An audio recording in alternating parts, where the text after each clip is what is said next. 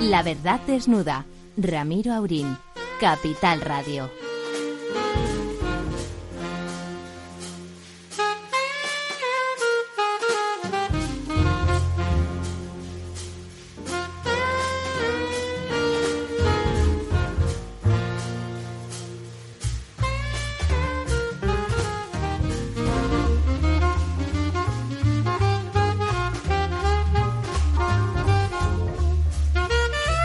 Buenas noches, amigas y amigos. Aquí estamos en este Madrid barra Santiago de la COP25.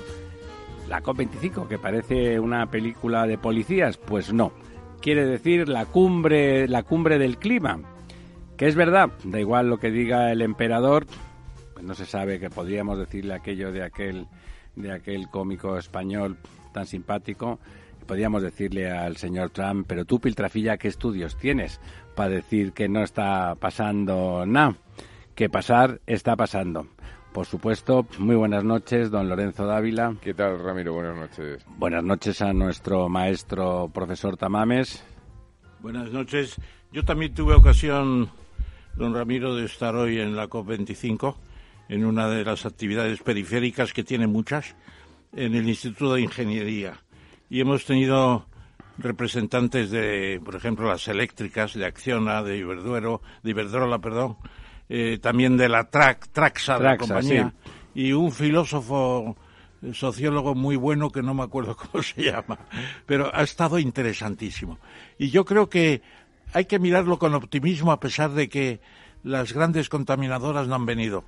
Ni, ni China, ni Estados Unidos, ni Rusia, ni la India, los principales eh, Sí, contaminadores, lo ha dicho, lo ha dicho usted estupendamente. Estas cosas de las Naciones Unidas. Es una pena que no estén. Contra lo que cree la gente, generan mucho estímulo, eh, son muy motivadoras. Quiero saludar, por supuesto, a nuestro invitado de hoy, don Manuel Cermerón, CIO para España de, de Suez.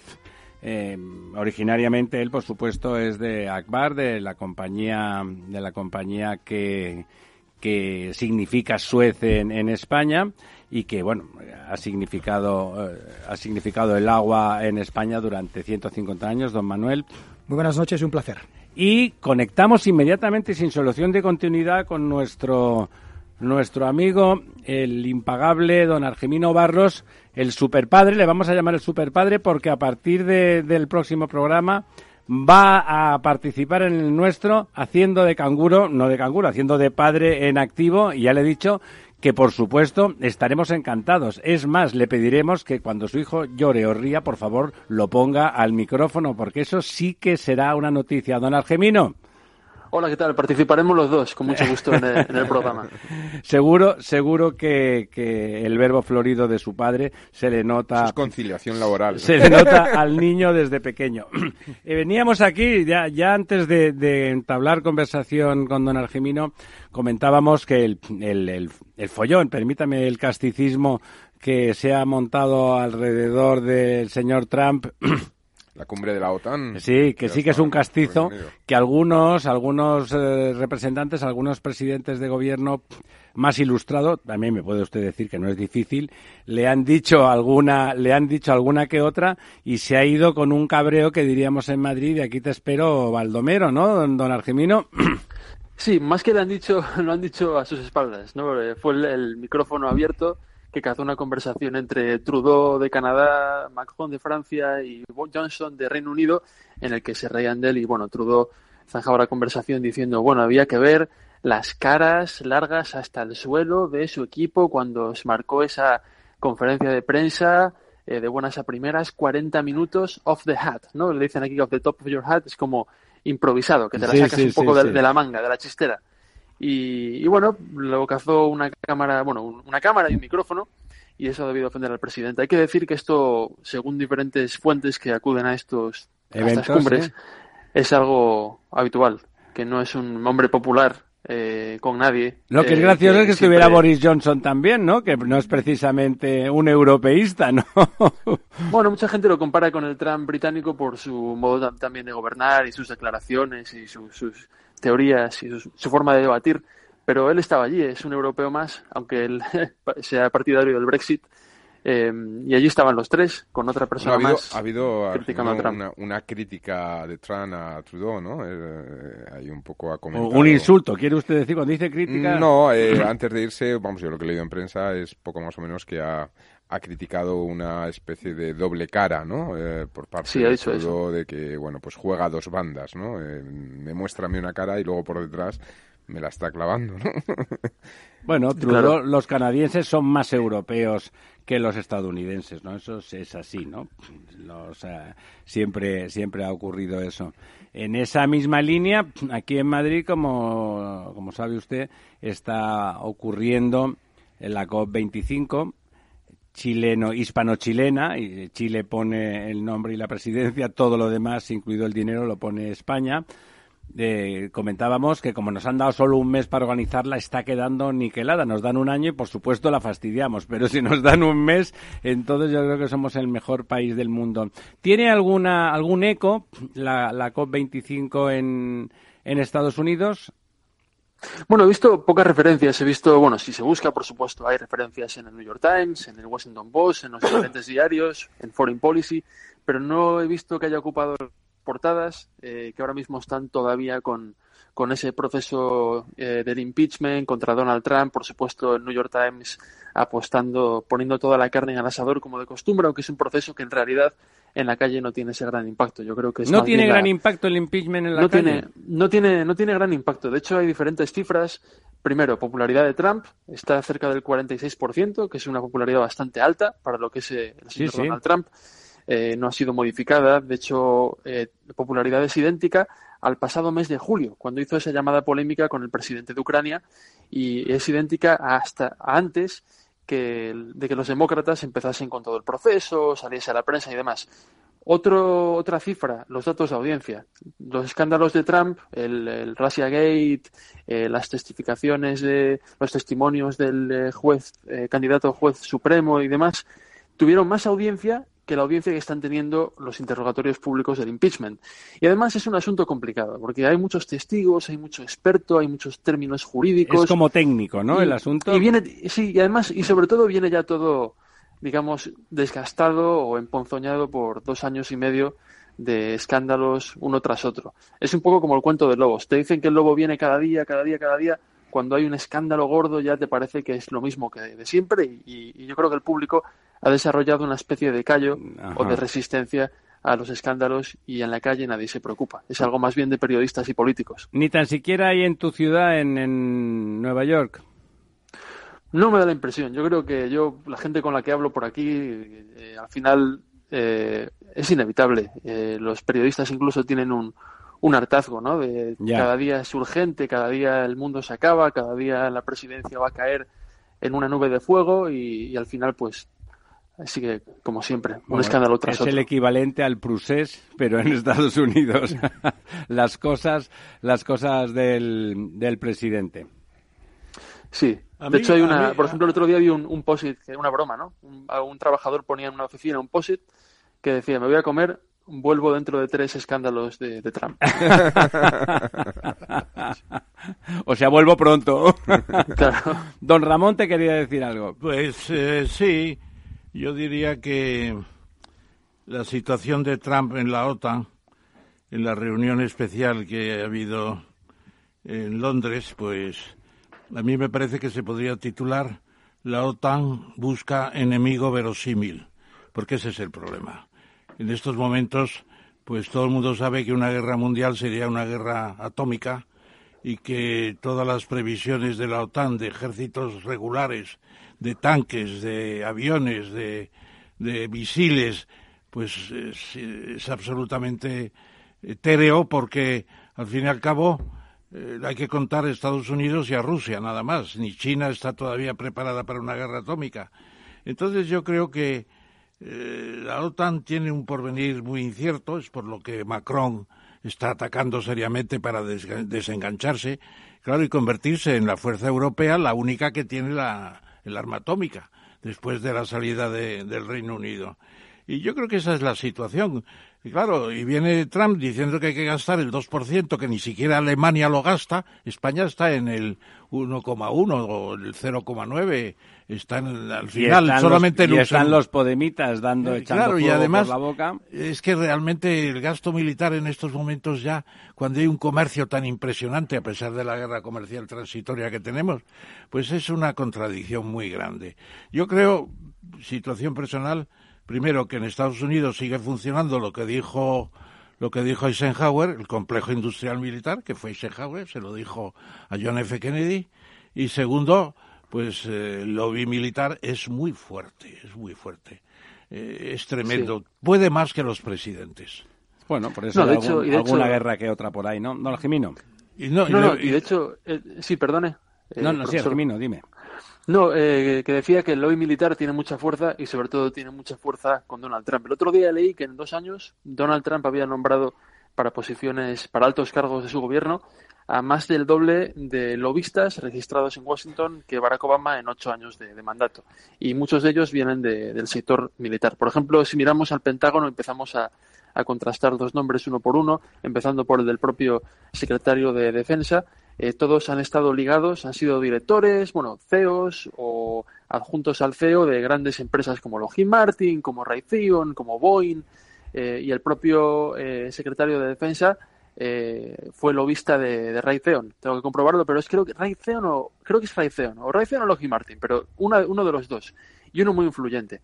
Así que tiene más fuerza que nunca y se ve en el gasto militar. Es decir, Donald Trump el año pasado recortó en su presupuesto todas las partidas habidas y por haber salvo la de seguridad nacional, con la inversión sobre todo en guardias fronterizos, y la de defensa, que la aumentó un 9%. Y aumentar un 9% semejante. Hombre, es una barbaridad, claro. Es, es, es, el PIB de Suiza. Y Argemino, yo en esa dirección te quería preguntar, eh, bueno, ya que Boeing parece que ha perdido la baza de, la, de, los aviones civiles, ¿no? Eh, por los problemas del, del, 737 MAX y también los problemas que ha tenido últimamente con el 777, etcétera.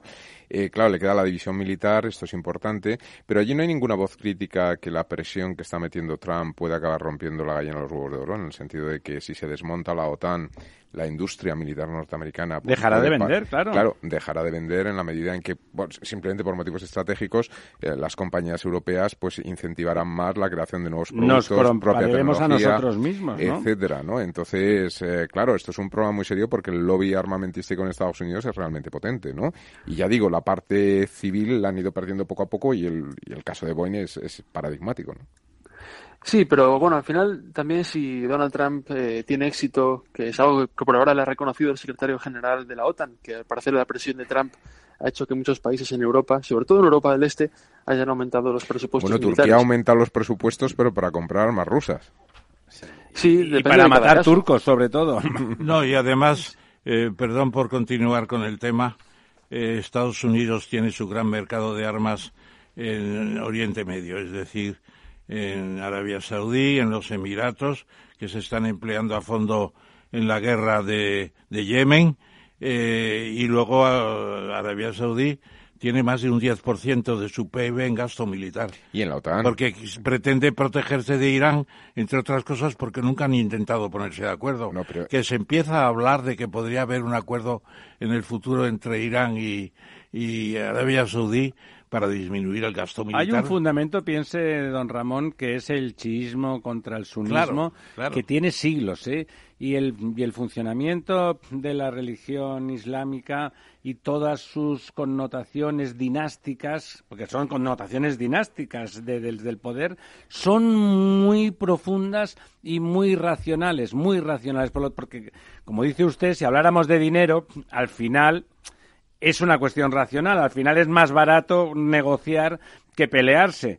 Claro, cuando lo que está en juego es que me revienta que tú existas, el asunto es mucho más difícil de, resolver. Don, don Manuel, que quería decir alguna cosita. Yo, yo, añadir un, punto que igual eh, hay que explicarlo muy bien para que se me entienda, ¿no? Pero eh, es indudable que el lobby de la guerra eh, todo lo que tiene que ver con el desarrollo. el lobby de la guerra me gusta. El, lobby de la guerra eh, ha tenido un efecto, una externalidad muy positiva en la sociedad. No olvidemos que el GPS y muchísimas otras innovaciones, Internet, las, las aplicaciones láser, vienen de ahí. Vienen de un, de un foco. Sí, de, que no se le pide rentabilidad inmediata. Bueno, de, de, una masa crítica eh, que, tiene un. Inversora. Eh, inversora, que lo que tiene es un foco muy claro, que es resolver una gran misión, que puede ser desde invadir, invadir un, país hasta evitar que alguien te, te penetre. Eh, y a estas horas ya se puede decir, ¿no? A evitar que alguien te penetre, pero, pero para avanzar en una, en, en, en un efecto social positivo con, con esas externalidades, esas innovaciones que vienen de ahí. Si no hay ese lobby de la guerra, habrá que tener muy claro dónde y cómo organizamos. hay que invertir de otra e manera. Esos recursos, cómo los, los hacemos que, que, lleguen a la sociedad de una manera muy inteligente para. para no estoy diciendo que haga falta matar para innovar. ¿eh? Invirtiendo en tecnología y en ciencia más generosamente. Correcto. Pero tú, Manuel, no entiendes, por ejemplo, que eh, las superexponenciales, eh, las GAFA, que se llaman, eh, que están creciendo como nadie y además en investigación están a la cabeza. Yo creo que se han separado de la investigación militar propiamente, afortunadamente. El lobby militar está sigue siendo en la en la en la Boeing, por ejemplo, en las Lock, Martin. ¿Cómo se llama? La, británica. La... BAF, BAF. British Air Force. Eh, no, eh, sí, es BAF. La Royal Air Force. Sí, la Royal Air Force. No, no, no, no, no, no. Es una, una empresa. sí, pero hay un grupo de empresas. es igual, un, la, unas, em, las empresas que se dedican. Yo, yo creo que afortunadamente las grandes investigadoras de ahora de la inteligencia artificial, de toda la economía digital, de lo que es eh, la perspectiva, la inmortalidad del hombre, todo eso. Eso es lo que más le interesa a don Ramón. Claro, no, no, no, no, no. Pero, Están en un, en un campo extraordinario y además entran en todo. Pero, eh, don Ramón, eh, una reflexión. La inteligencia artificial no nace hace 10 años. La inteligencia artificial como concepto está vigente desde los años 60 y surge y, oye y antes y antes con Alan Turing y, la máquina Enigma sí señor sí señor ¿Qué es la gran diferencia ahora cuál es la capacidad de proceso que tenemos a disposición y la capacidad de, manejar datos esas grandes innovaciones vienen vienen de un momento muy concreto un momento lo acabas de decir, la máquina de Turing, ¿de dónde sale? Claro, es descifrar de la guerra. Segunda, Guerra Mundial. Descifrar los, los mensajes de los alemanes. La gran diferencia ahora es que eso que era una promesa, la inteligencia artificial, se convierte en una realidad algo más palpable por la capacidad de proceso que tenemos en este momento. Vuelvo a insistir, no, no estoy defendiendo en ningún caso el lobby de la guerra, pero me parece a mí que hemos de ser muy conscientes de que hay... que ser justos, digamos, más que nada. Eso es. Eh, don Argimino, que le vamos a dejar que siga haciendo de padre. ¿Quiere usted rematar la jugada con algún córner? No, solo decía una cosa que, también hay que ver a Europa del Este, Polonia, Bulgaria, Rumanía, que están comprando armas americanas sobre todo para renovar su... Son muy filoamericanos los, los ex soviéticos, sí. Sí, para, para renovar su vetusto arsenal soviético y sobre todo por la amenaza de Rusia desde Ucrania hace cinco años. Eh, los presupuestos de Polonia, por ejemplo, han salido disparados un 20, un 30% y Estados Unidos ha metido ahí, aprovechado para vender sus armas. Yo quiero decir, ya para rematar y despedimos a don Argimino, que tiene que cumplir con sus labores, eh, que no me extraña, ¿eh? porque la verdad es que la visión y el análisis de las maniobras del señor Putin y su Rusia, que tiene, que es una potencia militar, a pesar de que prácticamente tiene la mismo PIB que España, apenas un 10% más, con un con tres veces su población, eso, mm, hombre, llama al temor, ¿eh? llama al temor, porque cuando no se corresponde, ¿de dónde va a sacar la rentabilidad ese armamento y ese poderío militar? Eh, la pregunta vamos a dejarla sin respuesta, porque todas las respuestas son bastante terribles. Don Argemino, como siempre, un placer. Le esperamos la próxima semana con su vástago. Ahí, ¿cómo se llamaba su pequeñín? Constantin. Constantin, pues con Constantin ahí, ahí lo queremos ver. Constantin, ya sabe, fue el gran emperador de la Roma Oriental, el primer, el creador de Constantinopla y una de las ciudades más fascinantes de la historia en esa época, en la época en que Constantino eh, la, la, crea y la recrea. Hasta el próximo miércoles. Efectivamente, hasta la próxima. Un abrazo. la verdad desnuda. Capital Radio.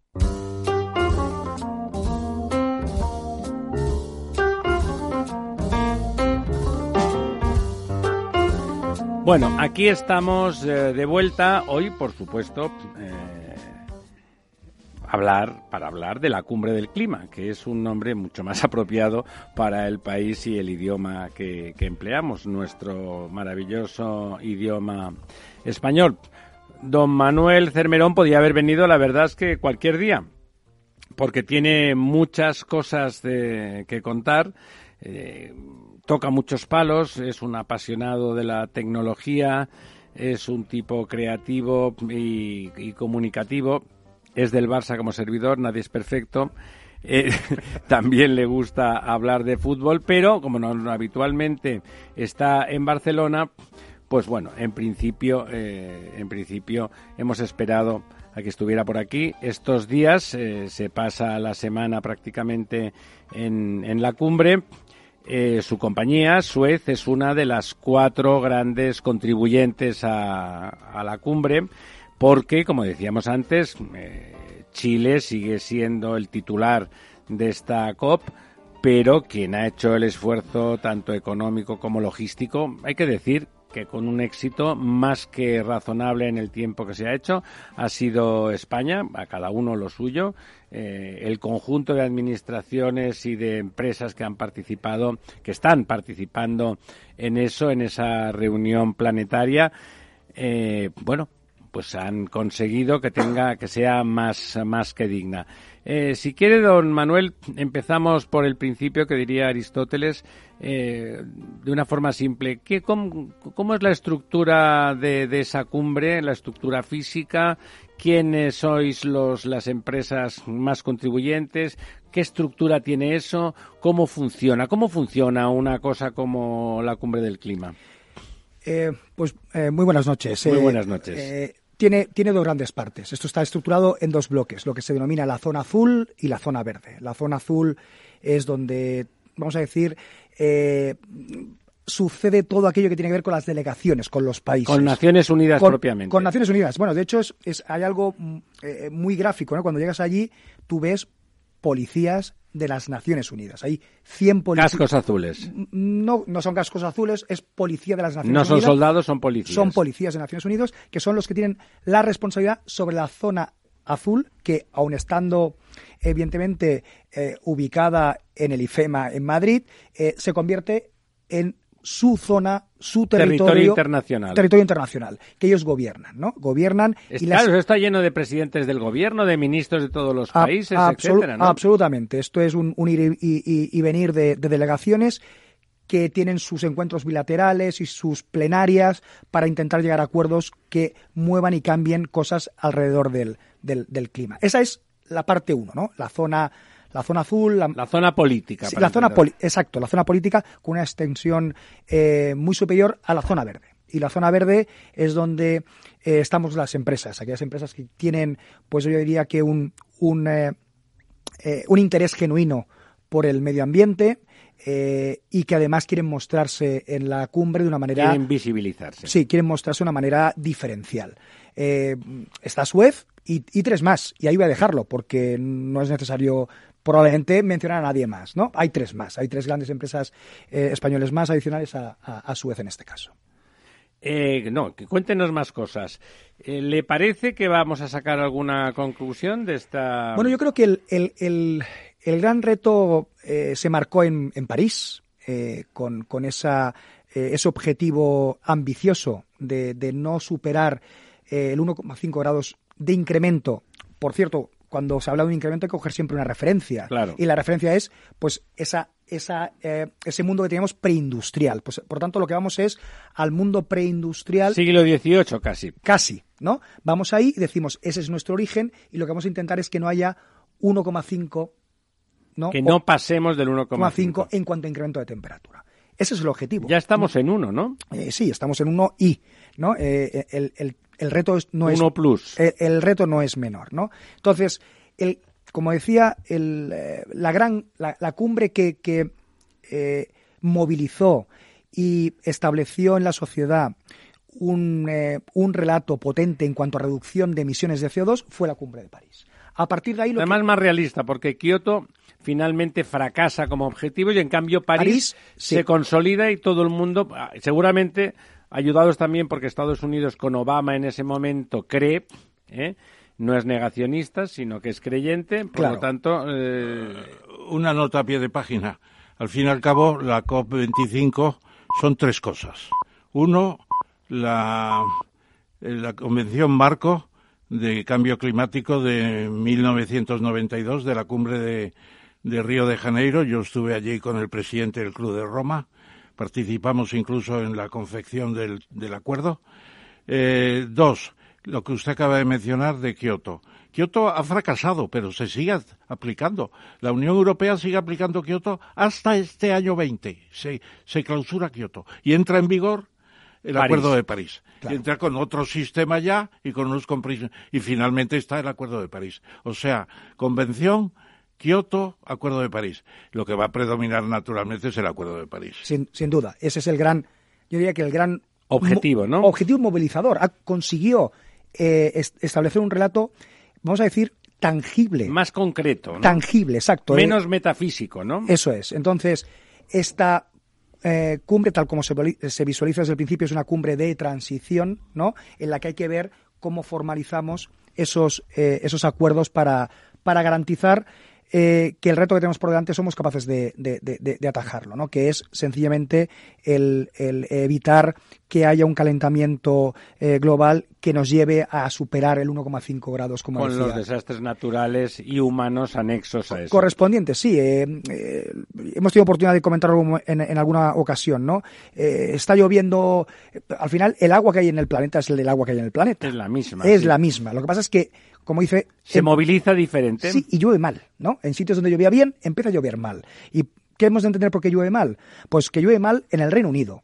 Eh, a lo que estaban acostumbrados, ¿no? Que era esa lluvia continua de algo más de, de 250 días y casi tocando los 300 con lluvia continuada. Lluvia fina. Fina, que les permitía, vamos a decir, ir gastando, ir almacenando. Yo gastaba... O sea, que no tienen infraestructuras de almacenamiento. No tienen la suficiente infraestructura para el cambio de patrón que hay ahora mismo en, en, en la pluviometría. De tal manera que ahora les llueve probablemente la misma cantidad o incluso en algún caso anualmente más pero no tienen capacidad de almacenar. Mucho más concentrada. Como denominan ellos los anglosajones, ¿no? Los spillovers, esos, ¿no? El, eh, empieza el, el, el, rebose a funcionar y pierdes ese agua. Ese agua la pierdes. No tienes capacidad de almacenaje, deja de llover, y entras en periodo de sequía. Y no tienes recurso. No tienes recurso. Entonces. En ese eh, sentido, los, los, que somos secos de toda la vida lo tenemos un poco menos mal, ¿no? Lo tenemos un poco Nuestra cultura es de saber que no tenemos. Claro, pero, pero es. Eh, hablando de la, de la COP, ¿no? El, el, martes tuvimos a la consejera de infraestructuras de la Junta de Galicia,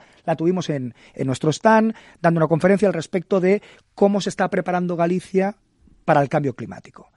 Eh, oír a la, a la consellera de la Junta de Galicia hablar de sequía en Galicia es chocante. Es ¿eh? muy chocante. Para los que somos mayores es como una especie de alucinación. Dice, ¿qué, hemos bebido hoy? Pues, pues lo tienen clarísimo y, lo decía de manera muy explícita la, la consellera, es, no, no, si en cuanto a milímetros caídos desde el cielo caen los mismos, el problema es que no los podemos guardar, ¿no? Eh, y, ahí es donde está. Eh, por eso hablamos... Porque la capacidad de almacenamiento, déjeme decirle, en Galicia se parece al modelo inglés. Siempre ha llovido y con poquitos pantanos y poca capacidad de almacenamiento tenían más que suficiente. Bueno, usted váyase a, a Fisterre, ¿no? A Finisterre y tiene una línea hacia arriba, ¿no? A ver dónde, por dónde pasa usted, ¿no? Pues pasa... Eh, por, por, la izquierda del Reino Unido, prácticamente, ¿no? están están en, el, mismo sitio. En el mismo sitio, desde el punto de vista climático, ¿no? Abiertos absolutamente al Atlántico, entran los frentes, llegan y, y, tienen... Es el primer sitio que llegan. Exacto, tocan tierra ahí y se y disfruta. Y descargan. El, frente disfruta en, ese espacio, eh, pero el problema es que ha cambiado el patrón y no estamos preparados de infraestructura en esas zonas para, vamos a decir, acomodarnos a la nueva realidad, ¿no? El resto, como muy bien apuntabas, donde ha sido más seco el tema y tenemos infraestructura, pues la cosa va diferente. ¿no? Bueno, ya hay todo un proceso en la línea de lo que decía don Manuel, de eh, captar las aguas del nuevo régimen torrencial que tenemos encima. Y captar esas aguas del necesitan nuevas infraestructuras. Sí porque claro gran parte de esas aguas no caen en, los, en, la zona que va a los vasos de los pantanos. Eh, se queda en zonas del litoral mucho de ello que va directamente al mar. Y están en estudios los sistemas de captación de esas aguas que es muy importante. Pero yo lo que le preguntaría que, has estado allí todo el día y llevas la, la, la, marcha de la COP25 eh, ¿qué se dice de la nueva presidenta de la Comisión, Ursula von der Leyen. Ella manifestó ayer, ya no sabemos el nombre, sabiéndolo, bueno, se manifestó ayer que eh, al final, el día 12, o el 13 incluso, si se prolonga un día, va a venir el Green Deal, el gran acuerdo verde de la Unión Europea. Yo creo que eso va a ser un detonante, un detonante. ¿Usted cree que, sí, sí, sí. Ya, ya se ha convencido a Polonia, a Chequia y a Hungría, que eran los tres carboneros de la farsa del, del entretenimiento, pues que se oponían a un acuerdo de la Unión Europea porque quieren seguir con el carbón, pero se les ha debido dar las garantías de unos subsidios para la transición y todo lo demás. Y yo creo que va a ser terminante en un ambiente que es muy distinto del de la eh, COP24, que fue en Katowice, en Polonia, con el carbón de polaco, etcétera. Pero allí eh, no sucedió nada importante. Y aquí, en cambio, estamos en la emergencia climática que ha declarado las Naciones Unidas. La reunión del 23 de septiembre en Nueva York fue muy importante. Y yo creo que Guterres está haciéndolo muy bien. Guterres ha hecho unas intervenciones formidables. Y una, una, entrevista que le hicieron en, en TVE muy buena también, eh, anoche me parece que fue. Bueno, pues es, es distinto de otros de otros eh, de otras COPs anteriores no tiene la importancia de París que fue la madre de todos los de todas las COPs pero pero yo creo que Europa se lo va a tomar pero está siendo operativa. Don, yo le iba a decir, don Manuel, una de las cosas que quizá me parece que tiene razón don Ramón es, es un optimista compulsivo, con lo cual eh, siempre que juega a favor de la humanidad, porque su optimismo siempre es eh, proantropológico, pero en este caso eh, yo creo que tiene motivos, porque las empresas, eh, la, la, que usted representa y otras, realmente se han puesto las pilas y las empresas, a diferencia de otros organismos, cuando hacen un plan es para cumplirlo, le dedican un presupuesto, lo tienen en la contabilidad, aplican que unas personas, unos ejecutivos, unos trabajadores, unos contratistas de la empresa hagan lo que se les manda y por lo tanto transforman, a partir de sus planes, transforman lo que están haciendo. Y la sensación es que las empresas, las empresas grandes, que son las que marcan la pauta, las otras después se pondrán en fila, están decididas a actuar, a descarbonizarse y, a transformar en sostenible toda su gestión. Sí, yo, creo que hay dos, dos elementos eh, comunes en, en las grandes empresas hoy en día. Uno es la transformación digital y el otro es la preocupación genuina por el medio ambiente. Y especialmente sincera, yo diría que es una preocupación sincera, intelectual y, humana, ¿no? Sí, sí, eh, absolutamente de decir, yo creo que todos hemos aprendido ¿eh? en, estos años, unos más que otros. La verdad es que yo tengo la suerte de, trabajar en una, una organización que lleva 152 años dedicada al medio ambiente, porque nos dedicamos al agua, nos dedicamos al agua, principalmente al agua, como grupo a muchas otras cosas, que es la gestión del residuo y convertir el residuo en energía y el residuo en producto, que luego podemos hablar de esto también. Economía circular. Economía circular, ¿no? Eh, eh, entonces, en este, en este espacio de, preocupación que hay por ¿no? aquellos que tienen la, la, la, sensación de que están ensuciando más ¿no? de lo que deberían, es el, el establecer planes concretos para atajar la dinámica en la que han entrado desde hace algún tiempo. Y eso es una realidad. Hay, y lo decía don Ramiro muy bien, ¿no? Hay planes concretos que lo que hacen es establecer una hoja de ruta para llegar a un objetivo concreto.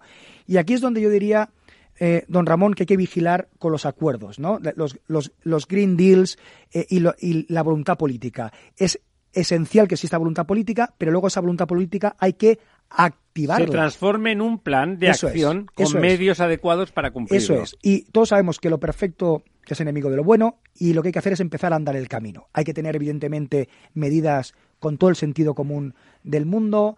Ah, hay que avanzar. Empezar la casa Por los cimientos. Por los cimientos, pero hay que empezar la casa. Si no, nunca vas a llegar a Al cubrir, a, cubrir aguas ni a colocar la, la- la bandera ¿no? de, de- de- aguas, aguas cubiertas. Yo diría que este es el gran qué del salto que hemos, eh, hemos de dar. ¿Para qué sirven las COP? Ya han servido para generar un estado de opinión absolutamente necesario. Pero ya estamos ahí.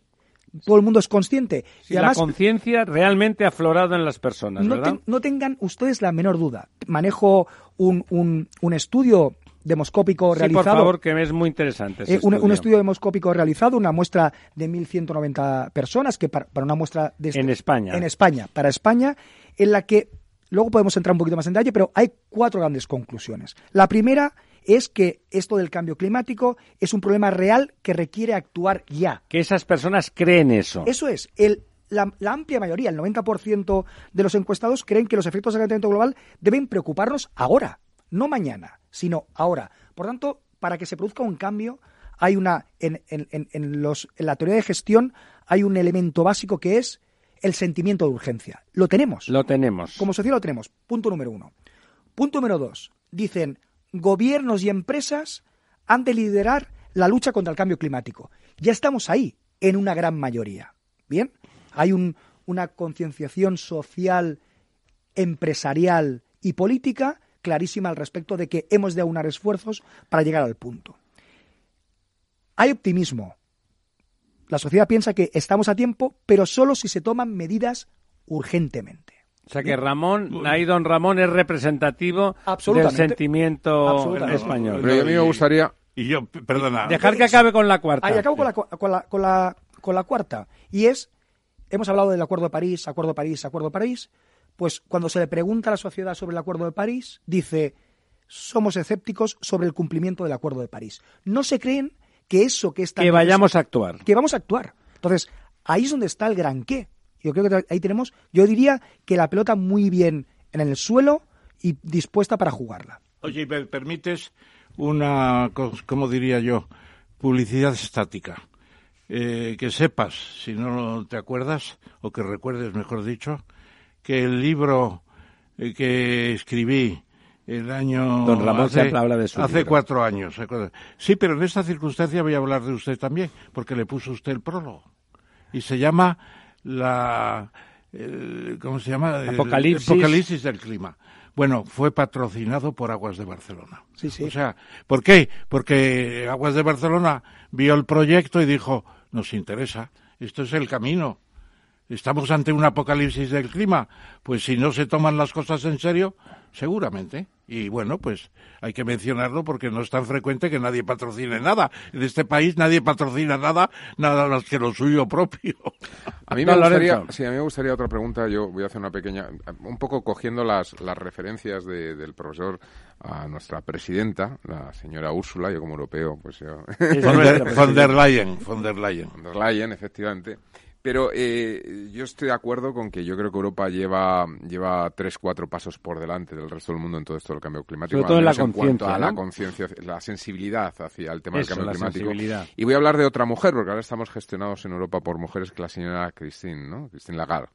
Eh, porque el Banco Central Europeo ha lanzado una política de eh, reducir un 25% eh, los requerimientos de capital a los bancos en aquellos préstamos que apoyen la reducción de emisiones de CO2 y, y el cambio climático. Esto quiere decir que una empresa que pida un préstamo eh, a un banco cualquiera, en cualquier país europeo, el banco tiene que hay un porcentaje del valor del préstamo en función de- del, del riesgo y del modelo de riesgo que tenga la entidad financiera que tiene que ir a requerimientos de capital. Cuando está en capital, eh, eh, este capital está remunerado a costes de capital. Claro, si coger el dinero en el mercado estamos cercano al 0% y si además me ahorro un 25%, algo que tengo que pagar al 6 o al 7%, que puede ser el precio del capital más o menos en el mercado, implica que yo puedo dar préstamos a estas empresas al menos 3, menos 4% y todavía me gano dinero. Eh, esto quiere decir que se está inyectando dinero a, a grandes corporaciones que luchan por el cambio climático, eh, que ganan dinero solo con coger los préstamos. Claro, esto, esto es una decidida política Eso por es parte de. Europa. Pides un préstamo y eso ya en sí mismo es una actividad generadora de beneficios. Eh, podría llegar así, es decir, a ser, es decir, este, este es un poco el esquema, es decir, que Europa realmente está apostando muy seriamente por este modelo de cambio climático. Claro, mi, mi temor es, eh, bueno, por motivos que son ajenos a nosotros, eh, Chile no ha podido convocar o realizar esta, esta, eh, esta cumbre esa eh, revuelta que está orquestada bueno, en toda Latinoamérica pero bueno, y en otras partes del mundo. Efectivamente, la zona está muy caliente y eso ha llevado a que sea Madrid. Claro, Madrid está en Europa, es una de las grandes capitales de Europa, ¿no? Y al final da la sensación de que esta cumbre, o es la sensación que yo tengo, parece que es una cumbre de Europa. Eh, la presencia de Estados Unidos es simbólica, aunque la señora Nancy Pelosi ha dicho estamos con vosotros, pero bueno, de aquella manera es la presidenta del Congreso. Eh, Dice estamos con China, vosotros, ha dicho desde Washington. No está, no, está, no está India. Es decir, que realmente parece que es una cumbre europea, ¿no? Y esto, al final, eh, da la sensación de que se queda en nada, ¿no? Porque Europa, por sí mismo, somos ya el contamina continente... poco, el 2%, ¿no? pero, ¿no? Bueno, somos el, el, el, el, como bloque, somos el, tercer bloque más contaminante, ¿no? Pero ¿Sí? en, ¿El sí, tercero? es decir, tenemos mucho que hacer. Pero en cualquier caso, Europa, geográficamente, es el, el, el, continente más pequeño del mundo, ¿no? Entonces, realmente no corremos el riesgo de que esto se quede en una mera declaración con efectos Sí, que nosotros más o hagamos menos los deberes, pero Europa, que el la planeta se vaya Ursula, a hacer La señora puñetas. Christine Lagarde parece que han tomado una decisión porque Europa realmente apueste por esto, pero y el resto del mundo no somos nada. Somos 500 millones de 7.000 en estos momentos. Hombre, yo sería menos pesimista no porque sea optimista compulsivo, como dice el director del programa, que se permite Pero aún así esta- lo eres. estas y otras lindezas. sí, sí. ya sabe usted de mi admiración. y yo diría que por encima de todos está la, la ONU. Es decir, la, las Naciones Unidas esta vez se están comprometiendo a fondo. Yo creo que han tomado una decisión muy seria. política de los y el acuerdo de 23 de septiembre en Nueva York dice que el 70% de los 190 y tantos países que firmaron el Acuerdo de París se han comprometido a hacer un Don Ramón, los que no están son el 50% bueno, pues largo de las vamos, emisiones. ¿eh? A eso vamos. China puede seguir contaminando sin control de emisión de gases hasta el año 38, que faltan muchos. Y está construyendo centrales térmicas De carbón. de carbón a tutiplén. Bueno, y luego Estados Unidos, el presidente es negacionista, y a pesar de lo cual, como dice Nancy Pelosi, se está haciendo una gran labor en Estados Unidos. Están disminuyendo las emisiones de gases de efecto invernadero. Y Rusia acaba de entrar en el Acuerdo de París, justo en Madrid ha entrado. Bueno, y luego la India, en la India mm, contaba un, un colega esta tarde en las reuniones a que yo dije del Instituto de Civiles Ingenieros, Ingenieros de España, que fue a Nueva Delhi y estuvo con Modri, el, el presidente de, de, de la Unión India, y le estuvo cantando las excelencias del desarrollo económico en la India y dijo, señor presidente, ¿quiere usted acercarse a la ventana? Abrieron un poco el telón de la ventana y no se veía casi nada, porque es la ciudad en peores condiciones del mundo, Nueva Delhi.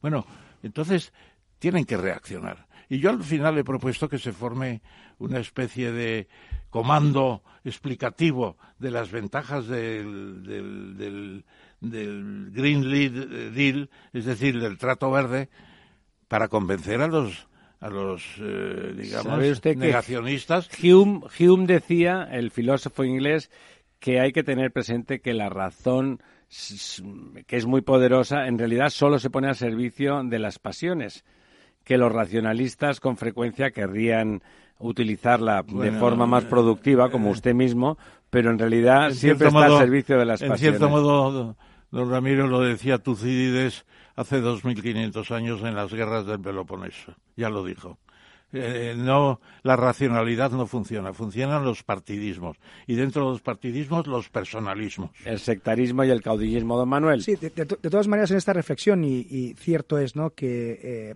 el no tener un acuerdo global, inclusivo de todas las economías, Por lo menos de las más grandes. claro, claro. eh, puede ser un, un problema y es verdad que te falta una buena parte, por no decir un 60% de la economía integrada en este acuerdo.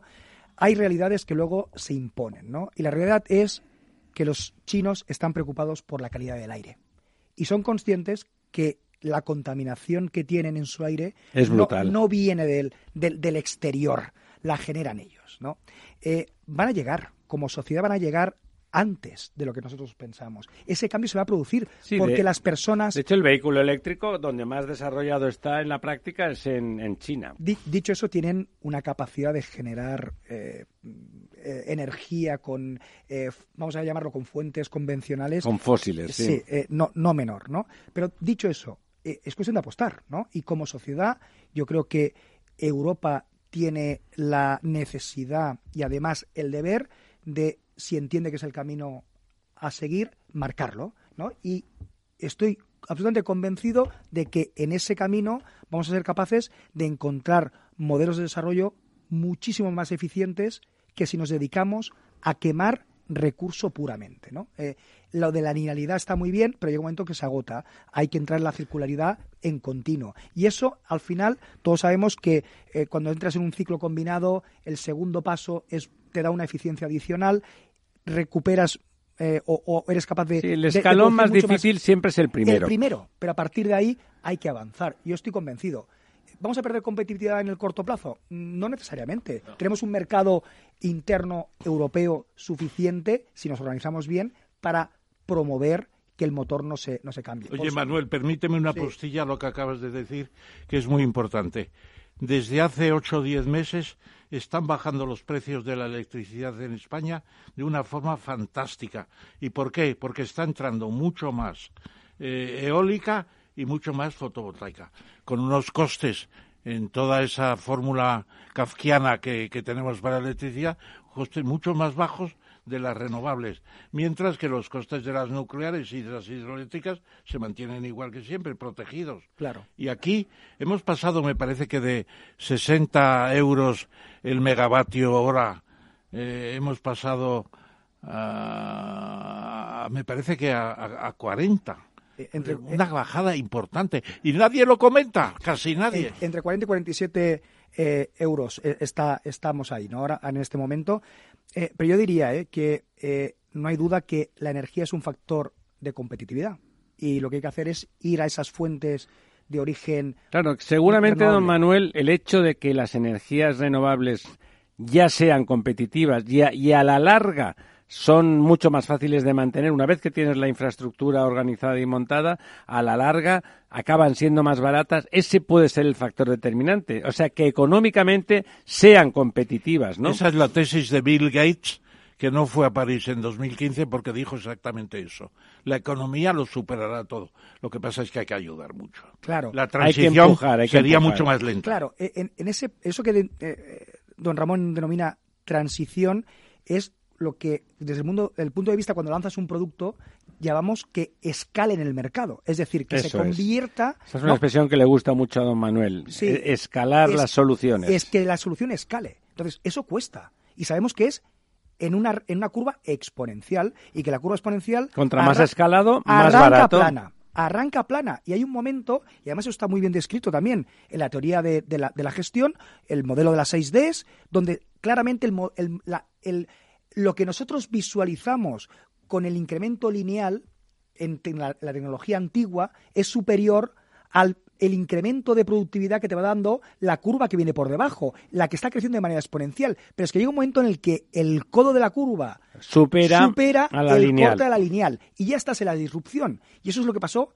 con la fotografía digital, por ejemplo. que fue brutal y de golpe. los ordenadores. No, fue brutal y de golpe no don Ramiro, no fue de golpe. No, la, disrupción sí. Correcto. Porque como era exponencial... a mí hay un ejemplo que me, que, me encanta, que me encanta del tema exponencial, que es esa apuesta que te dicen que elegirías eh, darte un millón de euros ahora mismo encima de la mesa o darte un euro hoy, mañana dos, ir doblando durante un mes nada más que un mes. Obviamente a mí como me lo contaron yo dije, pilló el millón, vamos, pero salgo corriendo. Que, que, el lunes que viene ya no me dan nada. Es un cuento medieval a propósito del ajedrez. Eso es, sí señor. El caso es que 30 días después tienes, 30 días después tienes más de mil millones de euros. Sí, sí. Es alucinante y ese es el cambio exponencial. Y claro, hasta el, hasta el día veintitantos, pues estar diciendo, maldita la suerte mía que no cogiera el millón de euros, ¿no? Y me fuera. Pero los últimos días, que es lo que dice Manu, ¿no? Es decir, hasta que encuentra el punto de corte con la línea lineal, pero cuando la encuentras es brutal. Pero cuando la encuentras ya es espectacular, ¿no? Correcto, correcto. Yo estaba intentando eh, recuperar porque esto yo me lo sabía antes, pero, pero se me olvidó cuál es el nombre de esa fábula. Es una fábula Sí, de un China. príncipe indio indio que- que, que que se estaba aburrido Sí, señor. y le dijeron que le construyeran un juego y le hicieron el ajedrez. Sí, señor. Dice, ¿cómo te pago un juego tan divertido? Pues deme un grano de arroz en el primero, dos en el segundo, tres, Cuatro. cuatro, en el tercero, ocho, la sucesión geométrica. Sí, y, y eso es lo que se llama superar la mitad del tablero. Porque aquí lo que hay es que en cada tablero, o sea, eh, lo que, lo que acabas- estabas explicando ahora mismo, Lorenzo, ¿no? Los últimos 10 días es cuando te forras. Bueno, al par- bueno, aquí lo decimos. Hay un, un- un punto de inflexión. Hay un punto de inflexión donde de repente en cada cuadradito pones la cantidad sumada de los anteriores más uno. Eso matemáticamente lo podemos, lo podemos demostrar, ¿no?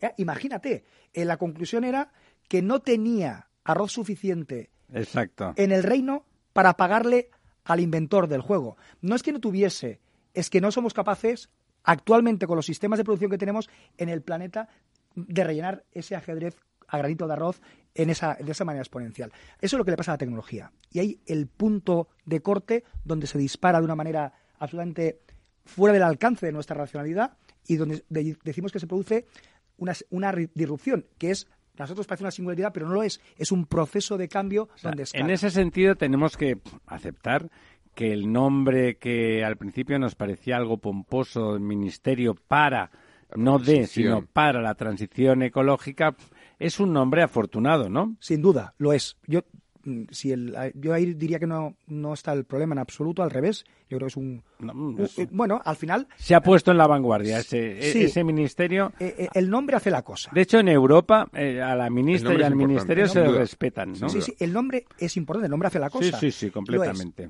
Donde yo diría que tenemos muchísimo camino Es por en el, recorrer. lle- en el llenado Claro. de la caja. Sabemos que tenemos que hacer la transición. Contenido. ¿Cómo lo hacemos? ¿Cómo lo hacemos? Y ahí es donde... Bueno, bueno, bueno, bueno, ahí viene, ahí viene, ahí viene. El plan Aquí nuestro optimista compulsivo. integrado de energía y clima, es decir, el PANIEC, que es derivado de un borrador que se ha presentado en, en, en Bruselas, en la comisión, la presentó Teresa Rivera, le dieron muy buena nota respecto a los demás, y ahí viene todo el proceso de producción o generación, etcétera, etcétera.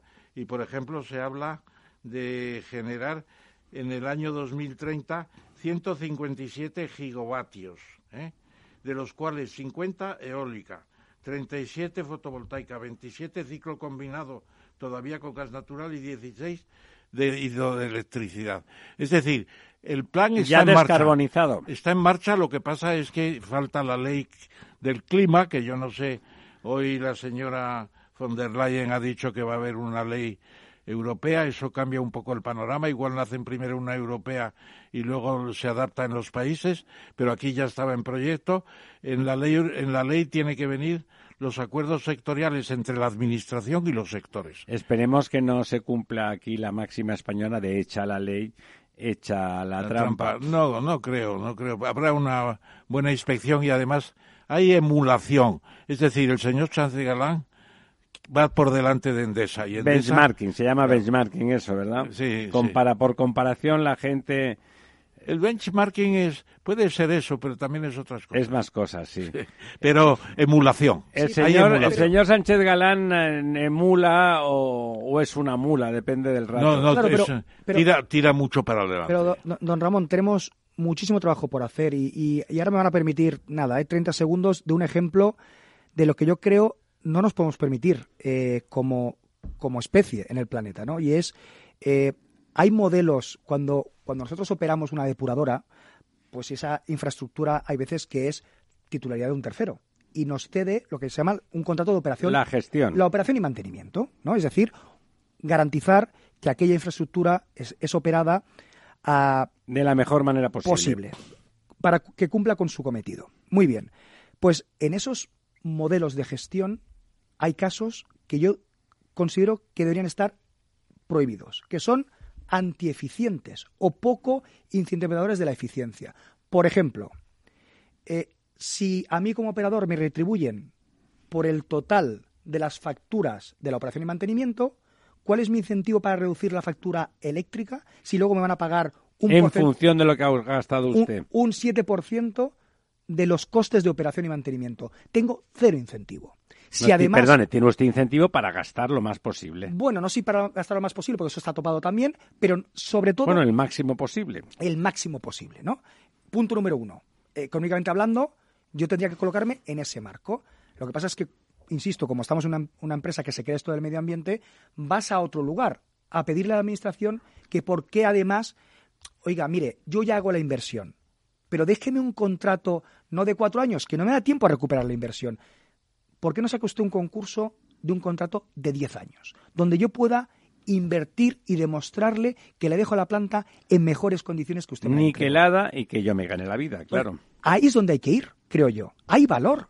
O sea, hay valor a capturar y hay modelos actualmente muy mejorables fácilmente que no lo estamos haciendo. El Ministerio de Transición eh, eh, Energética, Ecológica o como queramos eh, llamarlo en el futuro, debería de centrar el tiro en ese corto plazo inicialmente, además de no perder la vista, por supuesto. Don Manuel, en su compañía, que llevan tiempo trajinando con eso y además el objeto mismo de la compañía digamos que invita, invita a la circularidad, invita a la voluntad de eficiencia. Estamos en un país donde el recurso falta, o sea que motivar al cliente a que gaste más mm, acaba siendo poco inteligente porque igual no tiene un producto para darle a continuación, o sea que se trata de ponerlo en valor. De hecho, en España en general no somos manirrotos con el agua, pero en Barcelona en particular eh, el consumo es de 103 litros por persona y día, que es de los más bajos del mundo, hablando del primer, del primer mundo, ¿no? ¿Cuál es el conjunto más significativo y paradigmático de medidas que su compañía está tomando en, ambos sentidos? Para ganar circularidad en lo que es la gestión en sí del objeto de, de producción y trabajo y en el sentido más general, más amplio, más en el contexto de cambio climático y de compañía con compromiso con la sociedad que habita. Muy bien, es, es una de esas preguntas que me, me, podría estar tres horas hablando, pero voy a intentar sintetizar. Y no me diga aquello de las mises, la paz en el mundo. No, no, no, no, no. no, vamos a cosas muy concretas, que yo creo es cómo se entienden las, eh, estos conceptos y además eh, cómo la gente puede rápidamente visualizarlos en lo que pueden hacer en el día a día. Lo primero que hacemos son campañas de sensibilización en continuo para los más pequeños. Y esto es una realidad. para que gasten menos agua. En los colegios. Eh, no es intuitivo el cerrar el grifo cuando uno se está lavando los dientes. No es intuitivo. Ya bastante fastidioso es para el pequeño ponerse la pasta de dientes, el cepillo de dientes, como para que encima tenga que estar pendiente de cerrar, de cerrar el grifo. Lo, lo llevan incorporado desde los cinco años. Lo entienden a la perfección y saben que cerrando el grifo están haciendo un uso responsable del recurso. Por tanto, muchísima divulgación con temas muy concretos y empezando por la base, que luego esa base es la que llega a tener el poder de compra y el poder de, gestión y de decisión en el día a día. Este número uno. Dos, hay que darle elementos de gestión al ciudadano. Eh, y la telelectura, los controles. Corresponsabilidad. Sí, eh, hay, hay que darle elementos de, oiga, usted puede tomar decisiones o va a tener información. Y, y, por ejemplo, los contadores inteligentes. Los contadores inteligentes permiten muchas funcionalidades adicionales, muchas cosas, hacer cosas que difícilmente puedes hacer con un contador mecánico. Por ejemplo, establecer un límite de consumo al mes y que te avise el... Que lo fijas tú. Lo fijas tú. Oiga, mire, si yo en, en, en 30 días consumo más de tanto volumen de agua, lánceme un aviso de que algo está pasando. Esta una. Puedes llevártelo a nivel diario o semanal, como quieras. Eso es un punto. Otro es que la tecnología te ayuda. Eh, aunque no es responsabilidad de las suministradoras, no es ni del canal de Isabel II aquí en Madrid, ni de Aguas de Barcelona en Barcelona, ni de Aguas de Alicante en Alicante, ni, ni en Murcia, la instalación interior no es responsabilidad del operador. A partir del contador hacia adentro es responsabilidad del ciudadano. Pero donde se producen las fugas, estas que parecen que no pasa nada, que es cuando ves caer un hilito de agua en el lavabo. es como lo del arroz, son miles de litros al final. Correcto. Y nos asustamos cuando nos llega la factura a los dos o a los tres meses, si la tienes trimestral, y te asustas porque has saltado bloque, ¿no? ¿Y esto qué es? La tarifa, el bloque, está montado por bloques. El primero es muy barato. Claro, se prima el bajo consumo. Correcto. Y por lo tanto, las primeras fases de consumo cuestan muy poco y a medida de ahí va aumentando progresivamente. y aparentemente triviales, dos preguntas aparentemente triviales. Pero don Ramón, déjeme que acabe. No, vamos a ver, vamos a ver. Eh, Eh, vamos a ver, una es el grifo de palanca. Ha sido un progreso impresionante. Eso de tener en una mano el agua fría y el agua caliente, graduarla y cerrar con la palanca todo, es impresionante. Y luego yo recuerdo el aeropuerto de Barajas que tiene células fotoeléctricas para que lavarte las manos y cuando retiras las manos se cierra el grifo. Eh, ¿Compensa la célula fotográfica? Eh, Todas las medidas de ahorro son bienvenidas, ¿no? Lo que pasa es que... Eh, ¿Puede estar primado? yo diría que lo que no hay que hacer es y se, se, va a entender perfectamente, es matar moscas a cañonazos. Lo que hay que hacer son implementar. Tenemos muchísimas medidas en nuestra mano sin utilizar nada más que lo que tenemos ya a disposición que nos deben permitir ser mucho más respetuosos con el medio ambiente. Claro que va muy bien tener eh, sensores de movimiento movimiento para que se apague y se encienda la luz. Claro que va muy bien el hecho de, los sensores, pero mi pregunta es, eh, ¿el monomando lo cambias cada, vamos a hablar, 10 años? 10 años, sí. ¿Sí? ¿no? Como mucho, ¿eh? Nos podemos poner de acuerdo como muy pronto 10 años. Como muy pronto 10 años, efectivamente. El sensor va a fallar antes. Es electrónica, eh, sí, eh, es así. Es así, arranca, apaga, arranca, apaga. No es mecánico, es electrónico y todavía se rompe antes. Se rompe antes, eso bueno, pero fíjate, por ejemplo, los modestos eh, teléfonos móviles inteligentes tienen un aparato según el cual, pues, tu imagen se ve en televisión a 10.000 kilómetros. Sí. Y eso antes decía, tiene un televisor, hay una televisión. Dice, pero si dura dura un año y medio un móvil. Bueno, durará ¿eh? un año y medio, pero como mucho. Lo tienen millones y millones y millones.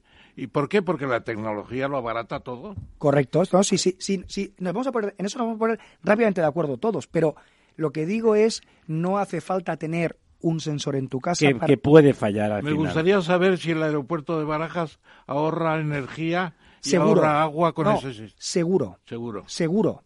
Seguro. Porque hay un efecto aquí Quiero decir, el aeropuerto Adolfo Suárez, claro. Sí, por supuesto, lo hemos entendido todos.